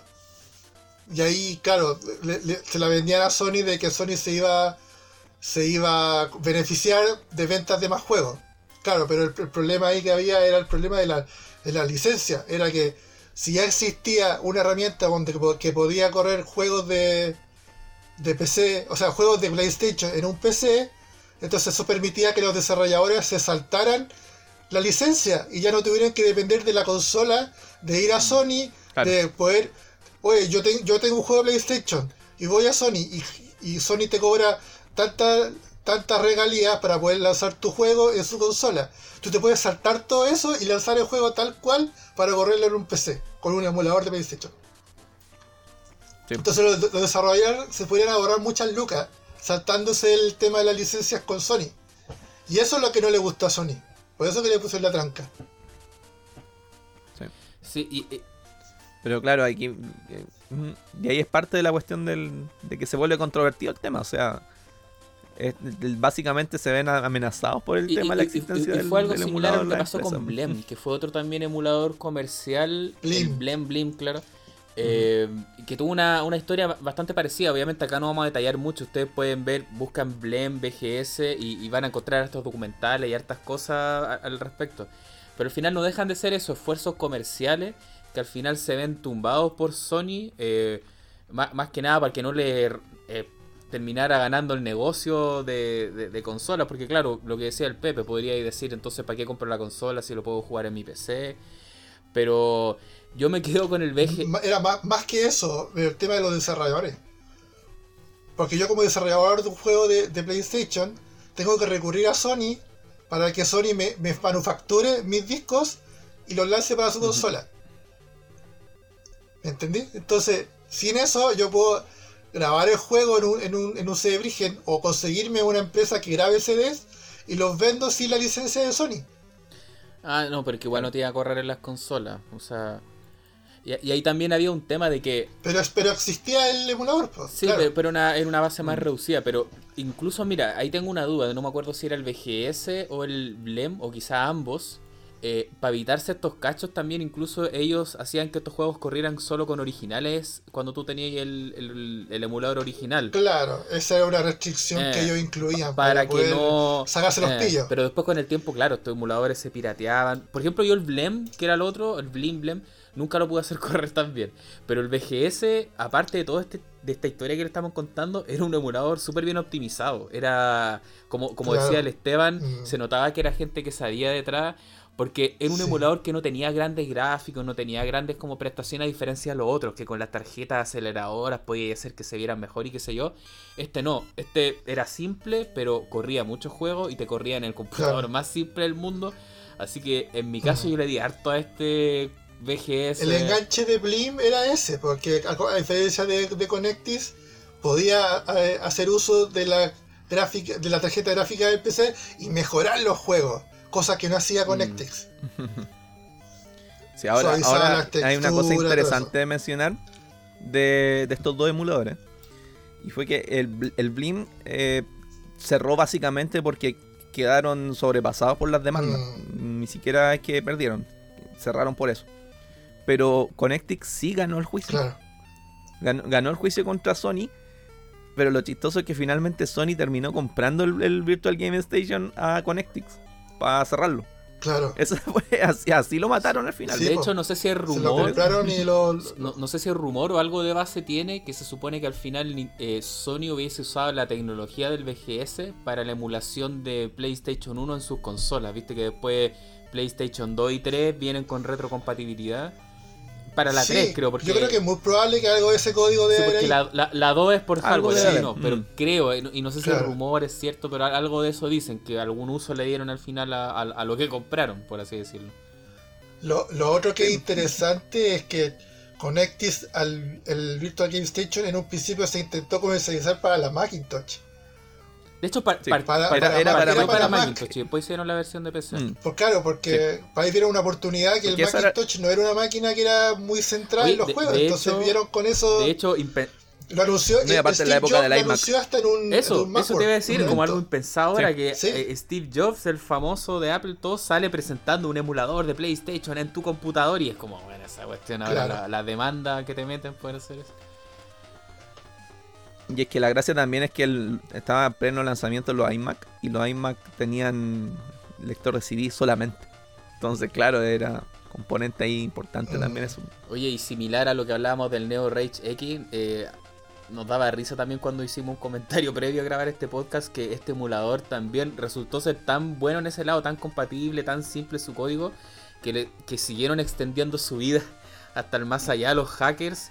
Y después yo me acuerdo que años después probé Ah, el sí. Emu Raiden, que era como una versión bastarda del VGS, que le cambiaba los gráficos, varias cosas, y, y te daba más compatibilidad. Te, empezaban a correr juegos que no te corrían en el VGS. No sé cómo lo hacían. Y eran como Sí. emuladores más encima que hacían como unos latinos, así como, no sé si un peruano, un argentino, pero venían de acá, de estos lados, esa, esos esfuerzos. Sí. Mm. Oye, otra cosa que, que quería mencionar importante ya en esta generación, quizá un poquito más adelante, pero de esta generación, es que empezamos a ver los primeros emuladores dentro de consolas. Ah, tú decís por el Blim. No, no, no, no necesariamente. Ah, el, el- por ejemplo, el, el IMNES Y- y en, en Play. Que, claro, que podéis jugar NES PlayStation. en el Play 1. Sí, digamos sí. que todo lo que hemos conversado O ahora eran el- el- emuladores de consolas en PC principalmente, claro. En En PC. un computador, Sí. claro. Y ahora, como dice el Sí. Esteban, empiezan a salir otro lado emuladores también- dentro de consolas. Claro, porque empiezan Claro. a aparecer consolas lo suficientemente poderosas para poder emu- emular una consola mucho más antigua. Sí, para mí este fue el segundo Claro. voladero cabeza, cuando yo después podía jugar otras Sí. consolas dentro de Mm. mi consola. Y ahí es donde después tengo algunas Sí, historias que contar al respecto. El, Ah, yo creo que los emblemáticos de las primeras generaciones serían la, la Xbox, el Play 1 y la Dreamcast. Por lo menos en primera creo que- instancia. Sí, lo que iba a mencionar yo en delante que el, Mm. el Blim en un como parte del, del- como del, Sí, de la idea principal de Blim era lanzar el emulador de, de PlayStation para la Dreamcast. Sí, y se Y hizo. se hizo. Se, Se hizo. hizo, eh, se hizo, pero era, era por juego. O sea, Claro, sí, este, era por juego. emulador te levanta tal juego y al final te sale más barato comprar el juego y tenerlo para las dos consolas, algo así. sí. Eso en- en- también lo voy a mencionar, pero era un poquito más adelante ya dentro del contexto. Sí, de eso él Dreamcast. quería mencionar Pero que como ya claro, nos estamos eh, acercando a esta etapa, yo creo que terminar de mencionar las últimas como grandes consolas emuladas en PC, porque después como que la historia termina, si bien hasta el día de hoy sigue, esto no es que haya terminado, yo creo que ahí podríamos hablar, hablar como de la edad de oro de la emulación, porque ya después cambia como mucho el Mm. tema y ahí podríamos hablar un poco más de la emulación en consola. Porque, mm, por ejemplo, sobre Plays, O sea, no es que cambie, la, la verdad, la verdad es que yo, yo te diría que sí. El tema es que ya no es eh, un eje central, por lo menos para nosotros, para la gente en No, no, general. eh, eh, Que ya no, no, tenéis y, me voy a que, por mano. ejemplo, ya la, la siguiente generación de consolas hasta el día de hoy no es tan fácil también. Ya, bueno, es que, hay que- Ah, o sea, emular, emular las Sí. generaciones actuales. hay algunas más O sea, fácil sí, que otras, claro, pero bueno, ahí, les vamos a, a detallar. Pero bueno, Ahora-. Hay un punto, un punto que quiero mencionar de esa generación, de la generación del Play 1, que es la Saturn. La Saturn fue una consola que nunca se logró emular en la época. Sí. de- por lo compleja que era. Y eso hasta, hasta recientemente. se Yabause, ese era un, emulador decente de esa consola. Yabause. Sí, Ya vamos. sí. O sea, claro, exist- existía y eh, como los primeros emuladores de las primeras consolas eh, eran Sí. conceptos, no, De, no, no de hecho, jugar, era- yo creo que eso le sirvió a la Saturn eh, a darle un- como un romanticismo, porque yo he contado también que no, no fue una consola que yo conocí en la época y ahora la tengo ya como hartos años después. Y era Mm. la, la consola que era difícil de emular, porque después, claro, llegó una época que uno jugaba cualquier Claro. tontera porque tu PC se tragaba todo con los emuladores, pero la Saturn no, era como, no, esa consola tienes que tenerla, entonces le daba como un aura de un romanticismo Sí. extra. Algo le daba como, es que no se puede sí, emular. no, tenéis que tener. Algo tiene, ahora no tenéis que tener un computador de la NASA para emular la Saturn. Claro. Claro, tenían que tener un tremendo computador para jugar Claro. Eso, como decías tú, la, la PlayStation tuvo varios emuladores. eh, por ejemplo, estaba viendo que ahora el emulador más utilizado es el EPCXE. Eh, EPXE. Sí. eh, emuladores que ni siquiera he mencionado. Sí, y ese Sí. existe hace harto Sí. tiempo. Y yo creo que, yo por lo menos las primeras experiencias que tuve con ese emulador eran bien desastrosas. Porque claro, estaban Y, y es como el que te decía yo, como el PC Emu Y- Pro, y que, tenía- que tenéis que configurar cada plugin, así video, sonido, y da una paja. Sí. así como- Sí. Y las ROMs. Y ahí viene el tema Sí, de la y la ROM. BIOS. Mm. Mm. La BIOS. Esa- eso, a eso voy, con la BIOS. sí. No, y, y lo que le La iba a mencionar, Microsoft. que ahora la- el PlayStation te corre hasta en el celular más torrante moderno, te corre Claro. el Epix- EPSX que tiene versión Android, así que así están las cosas ahora. En ese momento costaba emular PlayStation 1 y ahora es una de las consolas más... Estas consolas chinas que también venden ahora, como la Alembic, Mm. todas esas. La, la, la Burning, Eh, la Retro. todas esas eh, vienen como por de defecto ya maquinitas. prácticamente con, con PlayStation 1. Y yo creo que lo, lo que ocurrió ahora, como que parece que hubo una especie de est- estandarización de, de lo- del emulador de PlayStation, porque yo, eh, porque yo me acuerdo que en la época del EPSE era un caos tratar de, de configurar los plugins, porque primero que nada era un plugin por cada aspecto de la consola, era un plugin para Sí. controles, un plugin de memory card, un plugin de video, un plugin de unidad SD. Entonces, y más encima, cada uno de esos, de esos plugins era, podía ser desarrollado por distintas personas. Sí. O sea, había muchas personas metiendo mano en Eso el emulador, también entonces- pasaba a propósito de la misma generación en el, en el Nintendo 64. También. Me acuerdo del Project 64 particularmente que también tenía ese ese Era un desorden. de plugins. Sí. Y lo que vino y a es porque, claro, algunos plugins funcionaban mejor para algunos juegos que otros. Claro. Ahora hace poco llegaron como a un acuerdo de, de estandarizar y ahora está todo está todo como contenido dentro del emulador, pero antes era un Claro. desastre. Oye, yo personalmente ya como que ya empecé a tirar la, ya a tirar la esponja porque me acuerdo que claro, eh, los primeros emuladores de Nintendo 64, eh, como el que decías tú, el Ultra HLE, eran como súper de ciertos juegos, te pedían también ciertas características de tu computador. Entonces, claro, no, no eran como el ideal para ir y jugar. Después cuando sale el Project 64, y me acuerdo que también tenía como una lista que te decía, este juego corre, pero puede tener gráficos corruptos. Sí. Ya, ya no era tan fácil la cosa. Entonces ahí como que ya, ya, ya empecé a perderle como un poco el rastro a los, a los emuladores en PC. Eh, y, no sé si hay algo más que agregar de Nintendo 64, porque creo que lo otro que ya también fue como en su momento eh, eh un desafío era emular Dreamcast, me acuerdo. Que ahí también mm. el, el Null DC, me acuerdo. Pero ya como también mi tarro ya, ya no se nos podía, yo como que ahí ya le empiezo a perder la pista a, lo que era como la, emulación de estas consolas. Ahí, ahí no sé si tú tenías algo más que agregar, eh, Pepe, o, el Esteban, que al parecer... Me acuerdo que también le di harto al emulador de Ultra 64. Que era un emulador como de la... Sí, también. Que el hardware de Ultra 64 de arcade. Que podía correr Killer Instinct 1 y Killer Instinct 2 y creo que también... Ah, sí, sí, e, es que ese, claro, al final era una placa arcade distinta al, Nintendo 64. Claro. Sí, sí, sí. me acuerdo que lo jugué harto porque jugaba eh, Instinct, el primero. Sí, habían ciertos emuladores como bien específicos. Me acordaste también de uno que se llamaba Sync, así con Z. Que era como para emular cierta. Ah, sí, ese lo mencioné, que era, era la placa PS1 de arcade. claro, que ahí podías jugar Rival Schools, juegos 3D, como Street ah, Fighter X. Sí, también me acuerdo. Había un emulador específico. Yo lo usaba para jugar Tetris Grandmaster. ¿Ese con controles gigantes o no? Hay uno que tiene unos controles gigantes. Ah, No, no. No, el Tetris Grandmaster es el que tenía este modo. Que me acuerdo que en los primeros videos así virales de YouTube salía alguien jugando el modo Grandmaster que las piezas aparecen en, abajo.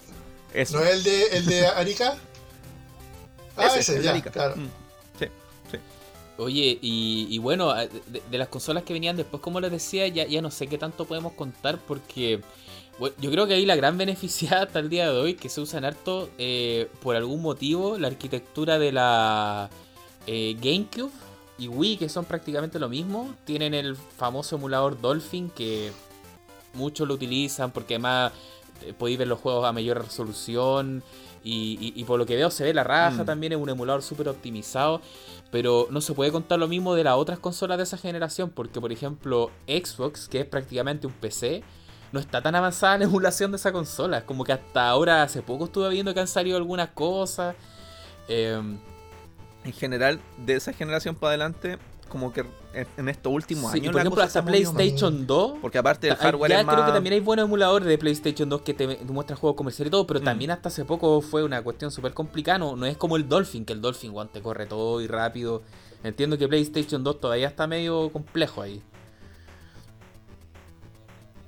O sea, que la, verdad es que no sé en, realidad, pero, pero sé que la cosa en, general para todos esos emuladores, incluido el Dreamcast también. Dreamcast entiendo que también anda, anda más rápido. Como se llama, era un. Sí, y eso ha, evolucionado muy bien durante los últimos años. O sea, recién ahora estaban alcanzando la, esa generación. Mm. Hasta Saturn también. Sí. Hace poco.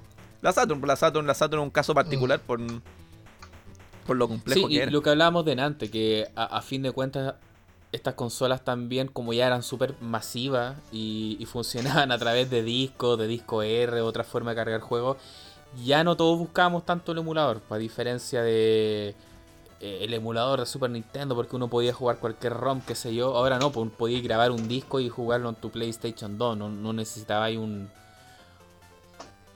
Eso, eso también tiene en parte... Eh, un poco en relación con la caída y, que más Sobre todo la generación del Play 1 acá en, Chile en particular, que las consolas, la otra hablábamos con amigos, oye, uno no, no podían creerlo, que eran más chicos. Las Play 1 se vendían desbloqueadas en Chile. Mm. Y las Play 2 también. Sí. Uno las podía comprar en una tienda del retail desbloqueada. no había ninguna legislación al respecto y de hecho no había juegos originales tampoco, así que... Oye, pero Pero ahora estamos parecidos porque ahora viste que las tiendas grandes se han vuelto marketplace. Ahora me da risa como tú tenías un Falabella vendiéndote unas ah, consolas chinas cumísimas, clones.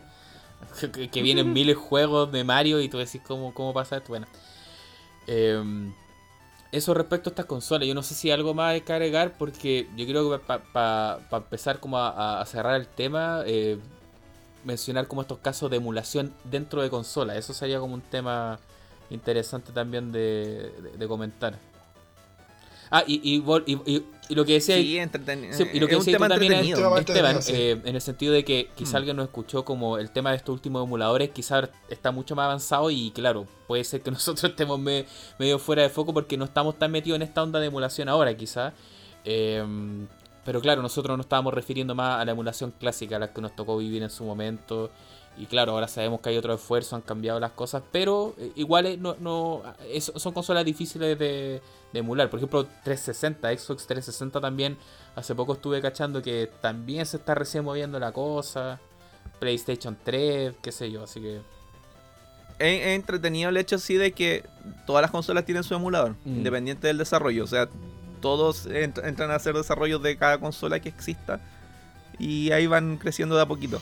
Ahora yo te puedo decir que hace poco, solo por una cosa de, de, de probar, probé el em- emulador de la Switch. Y estuve jugando y jugaba bien. O sea, mi, mi tarjeta de video igual es normal, no, no es tan grande, pero tampoco tan chica, entonces corría bien ciertos juegos. Encontré entretenido eso, o sea, mi yo de más chico hubiese agradecido tener algo así. Pero ahora tengo Así la que pa' Y bueno, y emulación dentro de consolas, ¿cuál fue el, el primer caso que ustedes vieron que les llamó la atención? ¿Cómo, ¿Cómo fue más o menos la historia para ustedes? Lo que mencionamos en delante, el caso del el It Might Be NES, que era el emulador de NES dentro de la PlayStation 1. Ese Mm. emulador tenía una gracia, el, el Yo- It Might Be NES, y la- de ahí viene su nombre también. Que la PlayStation podía hacer La la, resolución. resolución de la NES. Entonces, por eso se llama Claro. NES. Era como más- entiendo que la idea era esa, porque parecía como que estuvierais jugando en una NES prácticamente. Mm, Es que se ve igual. Igual. sí, se ve igual. Pero el emulador en sí no es Porque muy bueno, tiene an- poca Ujú. incompatibilidad con mappers, tiene hartos glitch, no suena tan correcto, entonces Sí. era como curioso, yo no sé si era para estar, porque a mí me pasó que con el tiempo algunos decían que era como prácticamente la mejor forma de jugar NES fuera de una NES y mira, no sé si para tanto. En ese tiempo, en ese tiempo, claro, ahora hay, otra, tiempo, hay sí. otras opciones mejores. Pero como, como yo, yo te puedo decir que sí le saqué el jugo a ese emulador. Sí. Tenía un primo que tenía Play 1 y lo, y lo ocupaba harto. Era, era, era Eh. entretenido porque uno tenía que armar la ISO en un PC, Sí. tenía que armar con un programa, meterle los Seleccionar la ROM, ROM. y ese programa te creaba una ISO con esa ROM integrada. Mm. Mm. Sí. Ahora, lo- yo no conocí primero el, el Business, Primero me mostraron emuladores en la Dreamcast. Ahí fue cuando yo, claro, ahí Ah, exploté harto sí, el también yo. lo vi yo. Sí, La Dreamcast Sí. tenía harto emuladores. Genesis, Pero- Y un amigo me, pero me- es- me mostró eso, y tenía la- varios así. Y ahí me. Espérate, y ahí probablemente vais para lo mismo. ver, No, no, que, que ahí pasaba lo que hablábamos en su momento, que el tema de potencia igual afectaba harto, porque al final a mí yo yo fui, mira, en la Dreamcast fue la consola donde hice eh, le saqué mucho jugo al tema de la emulación, pero principalmente eh, por la NES, porque para emular consolas de 8 bits la Dreamcast andaba bien. Ahí me acuerdo que utilizaba el emulador Nester DC, que era como el más más utilizado. Mm. Y, y lo que era muy entretenido que estos tipos se daban la paja de hacer como una interfaz bonita. Yo me acuerdo que uno se bajaba como un build, así como con, con las portadas, los manuales. Tú podías elegir en la lista de juegos los manuales. Yo me ponía a ver los manuales, hacía leerlos, cosa que nunca tuve en su momento físicamente. Eh, corrían súper bien los juegos, pero no sé por qué chucha no tenía opción de 240p, siendo que entiendo que la Dreamcast puede hacer 240p. Como que era solamente entrelazado, entonces siempre sentí que no se veía muy bien, se veía como raro. Sí, Sí, para allá mismo iba. Mm. Sí, no, no era igual el, que el, el- que Pero el la por puede, no sé por qué Mm. nunca lo hicieron, fue como curioso Sí. ya de la vida. Pues, es que puede ser. Yo, yo creo que la otra vez Artemio hablaba en- cuando estuvo contigo, Pepe, en, el- en ese podcast que estuvieron viendo la 240. El cómo, man- cómo se manejaba todo en la Dreamcast, que era como con polígonos. Que yo creo que va por ahí el tema. Sí, sí me acuerdo. Puede Era que sea por ese lado. hacerlo Mm. 240p. Sí. Sí. Y sí, también con eso te digo, cuando me mostraron el emulador, fue como que eso me dejó así como medio. Sí. mm, Entonces, claro, no en me la gustó tanto. Que no sé, se veía como medio del Mm. la imagina así. Es, era jugable, súper jugable, pero sí me quedé así con esa con eso siempre metido en Claro, la pero cabeza. esa novedad, Y la otra. porque eso, yo, yo me acuerdo como, como estuvo ahí también. La otra en que te en puedo el mencionar- de los desarrollos, me acuerdo que al principio los primeros emuladores de NES en Dreamcast apenas te corrían 3-4 juegos, entonces era como la novedad. Cuando sale el Nester DC, que emulaba de todo, ahí era como, uh, buenísimo. Sí, no, la, la. ¿Cómo se llama? La otra consola que también de esa época era poderosa y por el hecho de que mencionaba que era un Ah, PC es de que la ese fue el siguiente paso, o sea, fue la- como la, la lamentablemente gran no tuve consola de tanto acceso, emulación. Mm. Pero. mm. La Xbox sí, eh, ahí hubo un boom de desarrollo de homebrew, no solamente emulador. Y no hay. Esa, esa se convirtió en algún momento como la consola por defecto. De, antes de pasarme a eso, Esteban, quería mencionar otro caso más que fue interesante. Que bueno, ya hablamos que la Dreamcast fue como la primera consola donde explotó la emulación dentro de consola, creo yo. Porque para PlayStation eh, hubieron algunos esfuerzos más, pero la, misma capacidad la, dejaba como bien eh, limitada en ese aspecto. Incluso la, la, la Dreamcast, porque por ejemplo, habían emuladores de Super Nintendo para Dreamcast, pero te corrían así como al 90-95% de velocidad, entonces siempre te quedaban ahí como al debe. No, no era igual que jugar la consola. Pero lo que le iba a comentar que Dreamcast tuvo un buen emulador de Sega Genesis, buen emulador, bien entre comillas también, eh, y tiene una, buena historia porque fue un emulador legal, que fue el que venía en una, en una compilación de juegos que salió para Sega Dreamcast. Mm. Que años atrás ustedes sabrán que cuando sacaban los juegos, ¿cierto? En G de ROM para Dreamcast, eh, habían unos grupos de, hackers en la escena que los ripiaba y los lanzaba en CD, ¿por cierto? Ahí estaba Echelon, me acuerdo, por ejemplo, uno de estos grupos, los más famosos. Em, entonces Sega lanzó una compilación que era como un Smash Pack que venían 5 o 6 juegos de, de Genesis, por así decirlo. Em, y lo que pasó ahí fue que estos tipos de Echelon liberan el, el, el, ISO, por así decirlo.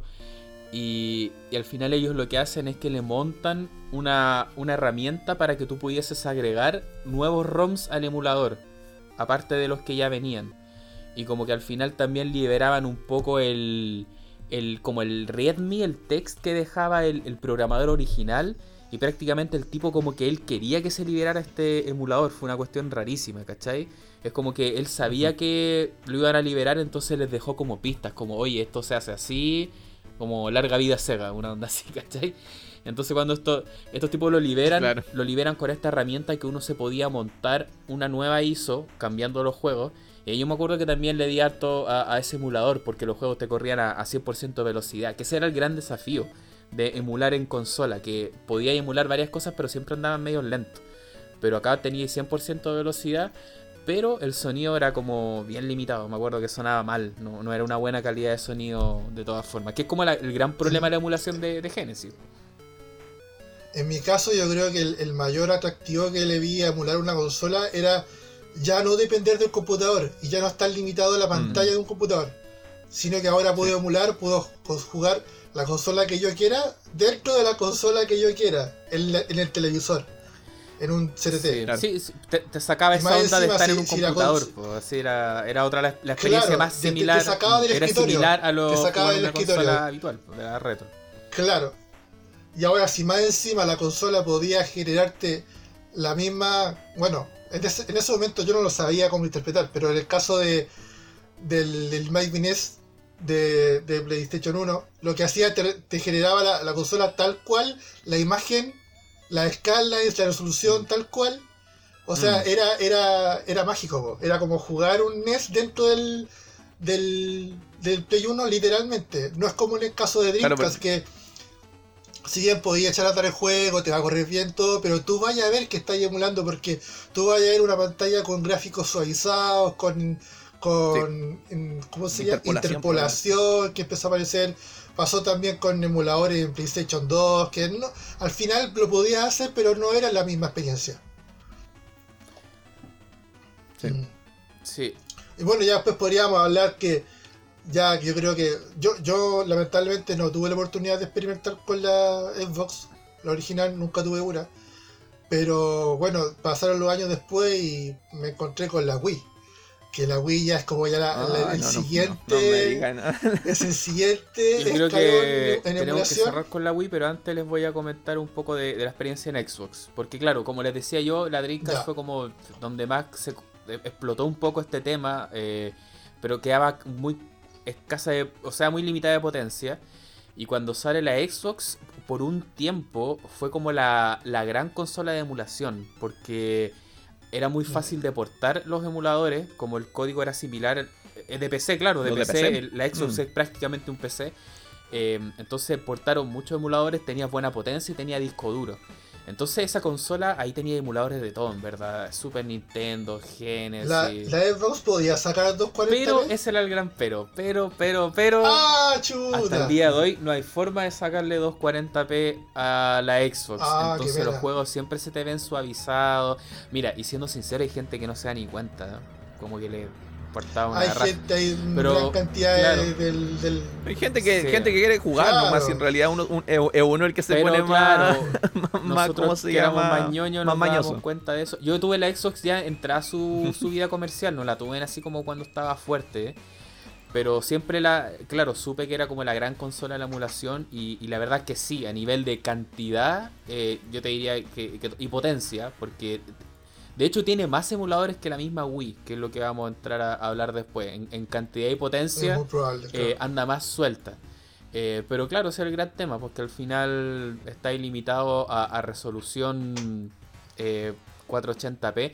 Y eso también les quería comentar que la, la PlayStation 1 eh, es, es un súper buen hardware para temas de video, de resoluciones. Eh, la misma Saturn Mm. que todos ponen siempre en pedestal como la gran máquina 2D, no es tan... eh, en ese sentido versátil con las resoluciones, como si fuese la, la PlayStation 1. Y ya después de esta generación, ya, ya como que claro, todas las consolas ya, ya no tenían 240p, salvo la Wii, que es lo que vamos a mencionar ahora. Eh, el Pepe yo creo que nos puede contar más al respecto. No, no que siga el Esteban, porque yo lo puedo, lo puedo, lo puedo contar con mucho, con mucha pasión, pero yo creo que lo tiene que decir Esteban porque él, él le va a dar Bueno, el- mira, otra, otra cosa que quería mencionar antes un poquito, volviendo al tema del 240p, es que yo en su momento también intenté eh, jugar eh, los emuladores de PC en televisor Ah, para sí, replicar la podía. misma experiencia. Claro, Yo tenía aún un así sí, era posible. tenía entrada, o sea, Conectar tenía salida un- de S-Video. Eh, y ahí lo Sí, pude, pero tuve que claro. bajar la resolución y Yo- se veía rarísimo. Entonces no, nu- nunca se pudo. Mm. Aún así no lográis el mismo efecto. Sí, sí.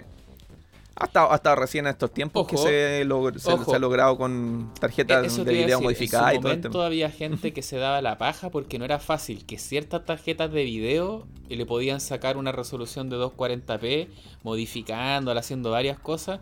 Y eran los que principalmente utilizaban computadores con mame. Entonces los metían dentro de un de un gabinete arcade y, y podías arcade. tener tu, tu, tu múltiple em- em- emulator ahí porque tenía todas las resoluciones a 240p. Pero claro, eh, eh, no era fácil, era... ahí donde, donde aparecen conceptos como el groovy mame, las super resoluciones que le llaman, son cosas que yo to- todavía no Ah, podía y de entender. hecho, muchas, muchas personas... cosas Ujú. que se hablan en los grupos, en los Muchas foros. personas reemplazaron esa práctica de meter un computador con mame y metían una Xbox. Y, y- y en muchas o sea, Eso máquinas lo tenía que comerciales decir, po. metían una Yo Xbox alcancé a ver varias máquinas con, con una Xbox. resolución horrenda, pero con lo que, lo que decíamos delante que... a Sí, fue súper frecuente ese.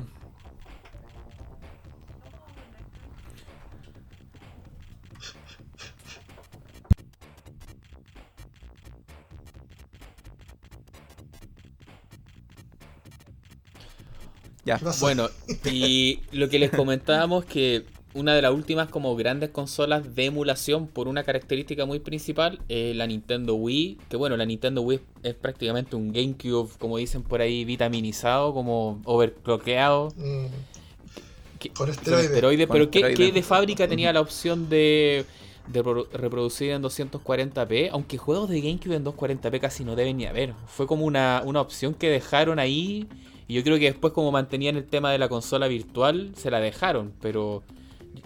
Yo creo que debe haber sido por el tema de GBA.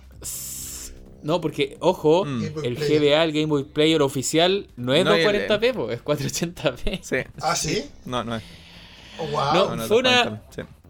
De hecho, hay uno no oficial que. Yo creo que fue una opción que le dejaron ahí, después era más complicado sacársela y como estaba la, la consola Mm. virtual quedó, pero estaba haciendo memoria, juegos 240p en GameCube deben haber muy pocos si es que hay. Porque ya estamos en una época que como los gráficos eran 3D, demandaba el, el- el entrelazado, mayor cantidad de resolución, qué sé yo.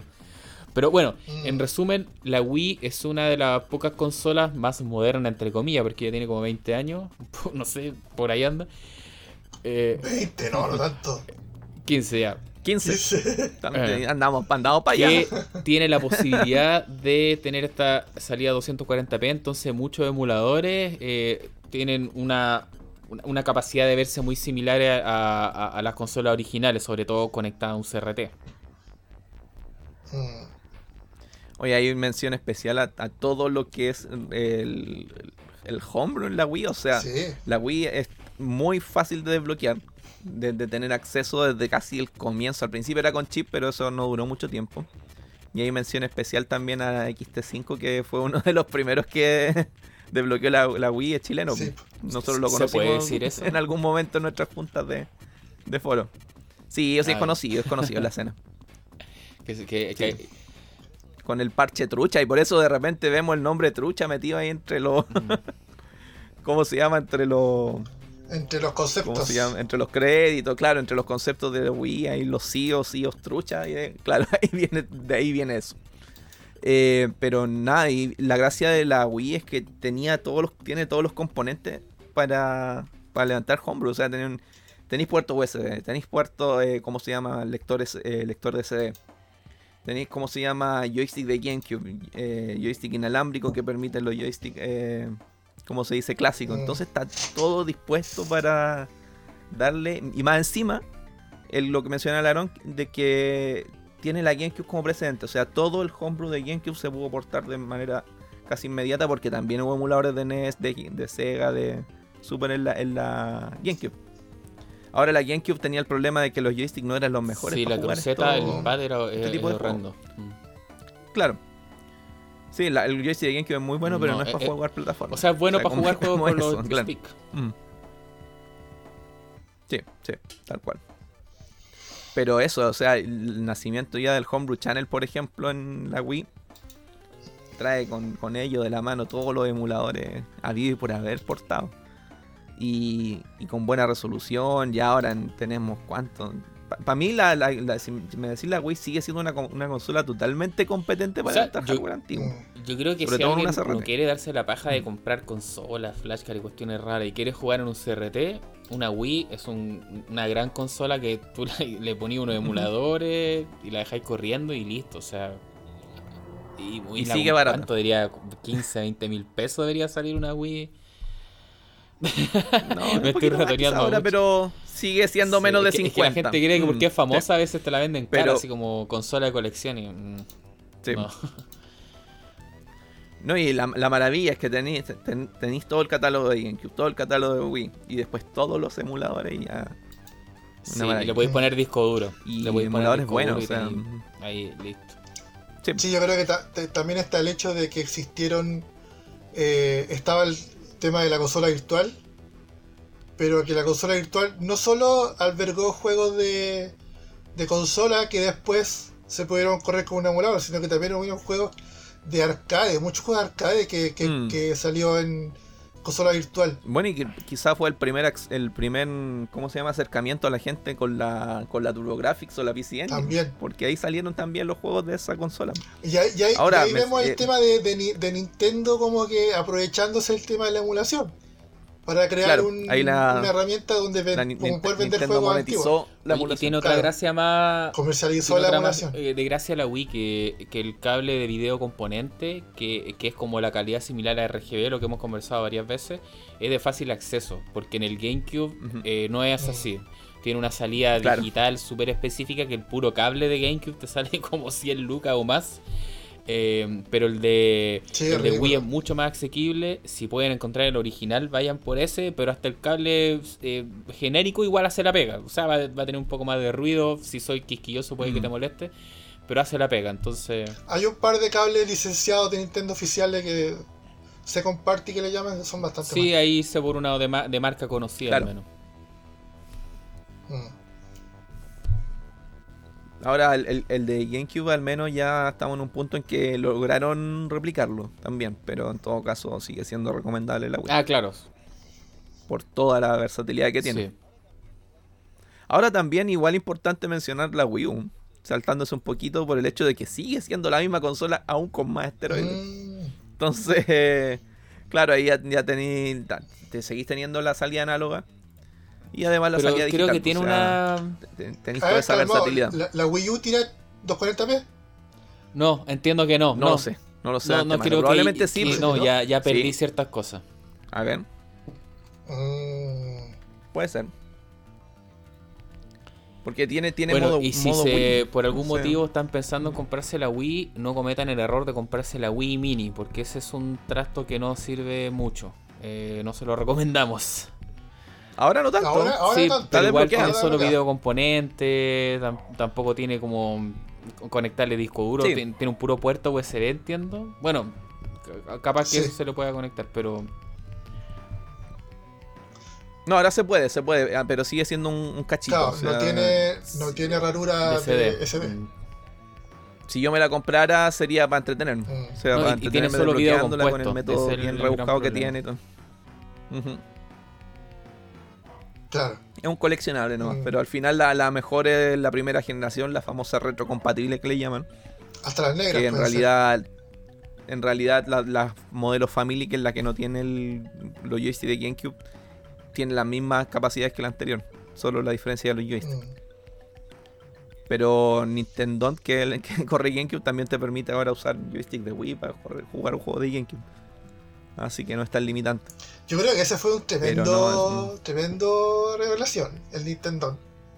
Porque, porque Sí, yo, recuerdo- yo recuerdo eh, por eh, porque- años, y años, años era como imposible piratear GameCube en la, en la Wii, lo cual suena bastante chistoso, o pero sea, o sea no, no, no, no fue imposible en, el- en- en- en comie- en un comienzo porque antes hubo una cosa que se llama el Dios mío es verdad. Pero, Sí. res- pero resulta complicado. que de tener acceso a lo, lo que se nombraba que era imposible era tener acceso al hardware de la Wii desde el modo GameCube. Exacto. Y eso lo logró Nintendo. Mm. Nintendo te permitió acceder a los joysticks, te permitió acceder a los discos duros, que eso lo que A más la ranura necesitábamos. SD, los discos duros, eso es, el USB. No, la del Dios mío tenía acceso al, al SD, pues, de hecho era el único, el único medio de carga. Pero el, el disco duro, esa cuestión fue como revolucionaria. Y aparte, agregar, por ejemplo, modos que cosas que en la GameCube no existían. Poder correr juegos 16 novenos, eh, forzar ahí, ¿cómo se llama? Distintas resoluciones. Mm. No, es muy versátil. Saliendo, no, no estamos saliendo un poquito en realidad, porque eso no es emulación. Oye, sí, pero... chiquillo, yo creo que ya con esto Pero bueno. empezamos a cerrar el tema. Ya le dimos como un repaso a los primeros emuladores que conocimos, distintas generaciones. Yo creo que acá ya lo que comentábamos ya empieza un poco a bajar la intensidad de la emulación. Obviamente como, como por un lado más de, más de importancia y relevancia, porque estos temas hasta el día de hoy obviamente se van a estar trabajando. Y yo lo único que, que quería comentar al final es cómo al final... bueno, valga la redundancia, cómo finalmente algo que se satanizaba tanto la emulación en su momento ya ha pasado a ser parte de, de las compañías, de las prácticas.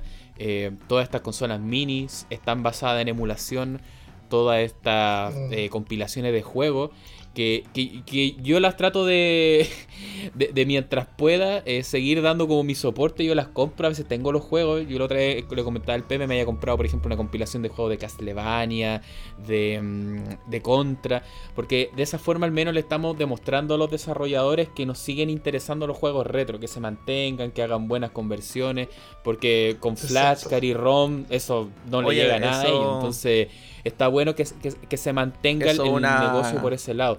Y, y ojo, también hay, hay buen trabajo que hacen algunos grupos con la emulación oficiales y hay otros que son un poco más, más flojitos porque, no sé, pues, ya lo hemos mencionado también que dentro del tema de la emulación legal hay algunas compañías que brillan más como los famosos M2, que son estos japoneses que son como conocidos por hacer una buena emulación bien perfecta. Siempre le meten alguno extra incluso a las cosas.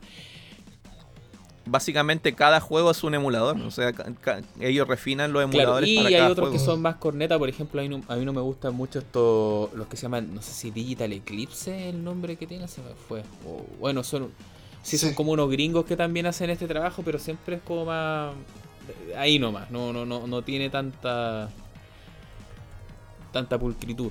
Y, y de hecho, incluso hasta los grandes de repente, no, no sé, como que no, no, no hacen el mejor esfuerzo, porque por ejemplo, hace poco, no sé si ustedes re- recuerdan el, el Mario, este como esta compilación de Mario 3D que sacó Nintendo. Eh, Sí. con un Mario 64 eh, recortado, que no está ni siquiera en 16.9 y al poco tiempo los, los mismos, la misma comunidad lanza una mejor versión, entonces uno dice cómo, ¿cachai? Antes, mira, antes. peor todavía. Entonces, claro, yo creo que el tema sí. de la emulación eh, da para hacer también incluso las cosas, eh, sobre todo en 3D, mejor de lo que se veían antes. Entonces hay, hay todo un mundo también hay que, que- que conocer y, y- y desarrollar, así que no, no sé si ustedes también al- algo más que comentar. Sí, ahora, ahora el, el punto del Mario 64 en particular es, es interesante porque Mario 64 es un port. El, el de la comunidad y el de Nintendo fue emulación. Nintendo se inclinó por la emulación, finalmente va a ser todo más rápido. Mm. Pero no, al final es un, componente que lo que mencionáis tú, M2, yo lo iba a decir también. Eh, hay empresas que se están dedicando a, a, a- a emular, a lanzar em- emuladores bien hechos. Entonces, no, es un componente que no va a desaparecer y va a estar ahí siempre. o sea, y va a seguir refinándose. Ahora, eh, lo que se está eh, aspirando es a seguir refinando la emulación. Y ahí quiero hacer una mención especial al tema del sonido con, con Artemio Urbina, que estuvo hablando alguna vez con el, el- hace no mucho con el Pepe del MD Fourier. Que en los últimos años se ha logrado hacer un- una revolución prácticamente en, en, en temas de sonido. En- porque es una cosa que nadie, el mismo Aarón varias veces Claro, lo nadie repitió, se que había el sonido... preocupado realmente Claro, de preservar es el como sonido. sonara nomás. Sí. Y ahora en el último tiempo se le está dando más relevancia a ese tipo de, de, de conceptos. Lo mismo con la existencia del VSNES, también lo mencionamos por ahí, con el Gigan, que son emuladores que aspiran a ser uno a uno con la consola. Y el- se nos fue el año pasado, el año pasado View, que era el desarrollador principal de ese emulador. Y nada, pues un tremendo trabajo que dejó. Mm. También el escaneo de los, de los cartuchos de, de Super. Que eso fue una tarea que prácticamente quedó lista. Oye, eso Y hace hace poco se poco, también. no, no, no tuve el Importantemente tiempo de mencionarlo. ¿De qué trataba eso? Era como un escaneo de... Es- escanear de las, de las cajas, de los lomos de los cartuchos completos. De todo el ROM set. las cajas, o sea, la Así caja que completa no, o del en- lomo. De, de ambos. Ah, wow. Mm. Sí, una tremenda pega. Y en buena calidad, entonces. Y eso lo hizo él no también. eh, Sí. Wow. Qué pérdida fue ese Si no, no, Sí, fue una tremenda pérdida. Mm. Y ahí. No sé si tú, fue- Sí, sí, tema. sí, sí, supe esa noticia. Lamentable. Mm. Oye, lo- Sí. Sí, una tremenda Sí, pérdida en la eh, comunidad. no, no, pero hay algo lo que iban a decir ustedes. Nada, siguiendo un poquito con el tema de la emulación, ahora lo- lo- una de las cosas que está en boga y presente son las compilaciones de emuladores. En algún momento lo mencionamos, el, el RetroArch, que es como la moda ya en estos tiempos. Claro. Básicamente tiene todo cocinado, o sea, tú bajás y decís que corre allí estamos. Y eso también igual es cómodo. Es cómodo y sa- saber qué, qué core va a correr, qué juego. Eh, la verdad es que Ah, no, es- ahora es- no hay por dónde. O sea, uno puede correr Sí, todos los juegos en cualquier máquina. Que, sobre todo ahora los círculos como más, más especializados y todo eso están hablando mucho de que lo siguiente es el FPGA. De, de hecho, para los que están todavía escuchando este podcast, les comentamos que Esteban de, de acá presente ya tiene el Mister, eh, que, que se basa en esta tecnología FPGA, que no es emulación como tal. Eso, algunos le dicen emulación, otros que no, pero es como más Mm. recreación, por así decirlo. Algunos hablan, o sea, se habla, se habla un poquito del término de Emulación emulación por por hardware. hardware. o re- re- claro. Eso es lo que le dicen algunos. O Claro, emulación Mm. de hardware. claro. Pero claro, lo Entonces, que iba a comentar. Eh, eh, eh, es medio rara la, como se dice el el límite, pero la verdad es que así como spoiler un poquito, no, yo por lo menos estoy súper feliz con Eso, mi Mr. eso es lo que le iba a comentar, que, que si bien actualmente todo habla de que para allá va la cosa, eh, no quiero desmerecer el trabajo de los emuladores, no, no en ningún momento se entienda como que por ser emulador de software es de peor calidad, porque no es así. Son muchos No, los no, no. factores y yo creo que los emuladores, como dijo el Esteban, o sea, van a estar porque ahora es otra generación de consolas y siguen vendiendo los mismos juegos No son- y siguen apareciendo. Sí. No son mutuamente Claro. excluyentes. No son para nada, porque de hecho, sin toda la documentación que alguna vez se hizo para realizar un emulador, no existiría la labor que, que de FPGA. Porque todo, la, Claro. todo el trabajo que se ha hecho de implementación de FPGA se ha hecho gracias a todo el trabajo que se ha hecho de emulación anteriormente, en los años anteriores. Claro. En documentación, en código, desarrollo de Ingeniería ingeniería inversa, claro. Sí, y- y por- Así que uno no podría existir sin No, el y otro. sobre todo para, para emular juegos tan eh, simples eh, como los juegos retro en el sentido de, de, de, no sé, pues, eh, hace poco por ejemplo estaba viendo una solución que yo la encontraba tan tirada de las mechas que era como eh, juega juegos clásicos eh, como una especie de Stadia, era como juega Pac-Man, juega Space Invaders a través de stream. Yo digo, Ah, sí. ¿Qué, qué situación más eh, ilógica esa? Porque al final tú vas a estar gastando un ancho de banda, cuánta memoria, porque va a ser video, tú vas a estar streameando video. Para jugar un juego que Mm, tú deberías claro. enviarte un archivo que va a pesar como con suerte 300 kilobytes.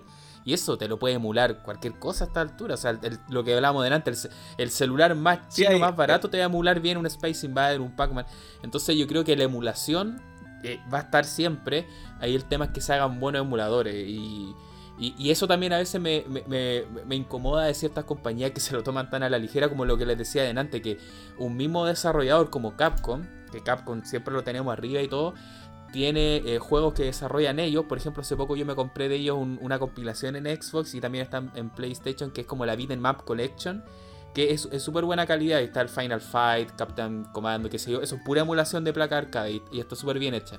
Pero por otro lado tenéis la Street Fighter Collection que lo hace Digital Eclipse. Entonces, esa falta como de, de- quedarse con una sola línea como que me genera ruido. Como, ¿por, por qué no hacemos nosotros la emulación y siempre andan como buscando alternativas? Eso me genera ruido. Pero mientras la emulación sea de buena calidad, yo a- a- ahí voy a estar y encuentro que hay que darle soporte también a, a esta compañía. Sí, sí, sobre todo haya buen, buen trabajo entre medio. Hay Así que que- darle. Mientras sea para preservar, preservar los juegos y para poder traérselos a, a Sí. nuevas generaciones, que lo hagan nomás. Que le den. Sí.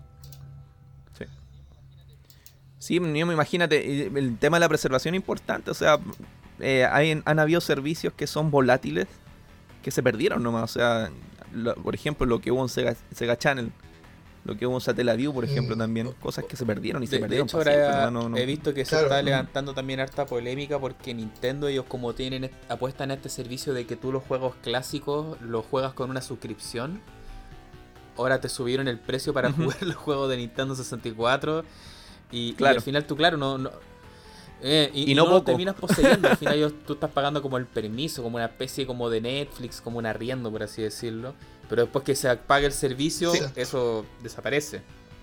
Entonces, igual. Ahí cada, cada Claro. compañía tiene su política. Y encuentro que hay que dar soporte a los que mejor lo hacen, más que nada. Mm. Así que eso, chicos, yo, creo que con eso estamos. Siempre se nos quedan temas afuera. Yo creo que fue una, una revisión en general, como les decía, de, de los emuladores, de nuestra historia con ellos, de más o menos como el, el panorama actual. Y ya les dimos un poco de, de qué se viene el próximo capítulo. No sé si lo vamos a dedicar 100% a eso, pero al fin nos vamos a juntar los tres. Ya es bastante tiempo que han sido estos programas eh, de, de forma remota. Pero no, nos vamos a juntar y ahí vamos a estar probando el, el sistema Mister y ahí vamos a estar dando nuestra impresión, aunque Esteban ya está hace rato con él, así que él va a estar más, más, más a, a caballo, más, más sobre el tema. Así que no sé si tienen palabras finales respecto a los emuladores, chicos. Nada, No, se ha para hecho mí por lo menos es un... Es como. Sí, Pasó de ser a un. es algo que... Pasó de ser como un. Un, un mal. Un mal mal visto o un mal necesario actualmente. Sí, sí, eso es, eso es. Mm. No, y nunca... es, es siempre bueno saber que tenía el emulador disponible. Mm. Eso es finalmente el, el punto. Sí, siempre, como le decíamos, van a aparecer nuevas consolas, nuevos sistemas y va- van a estar ahí también los, los emuladores, las nuevas compilaciones y nu- nuestros también viejos emuladores que tengamos ahí grabados en un CD, en un, en un disquete o, o como sea. Así que bueno, eso ha sido todo este programa. Esperamos que les haya gustado y como siempre eh, pueden ingresar a nuestras redes. Estamos en Facebook, Twitter y ahí por el momento. Así que eso ha sido todo. Muchas gracias. Será hasta la próxima. Adiós.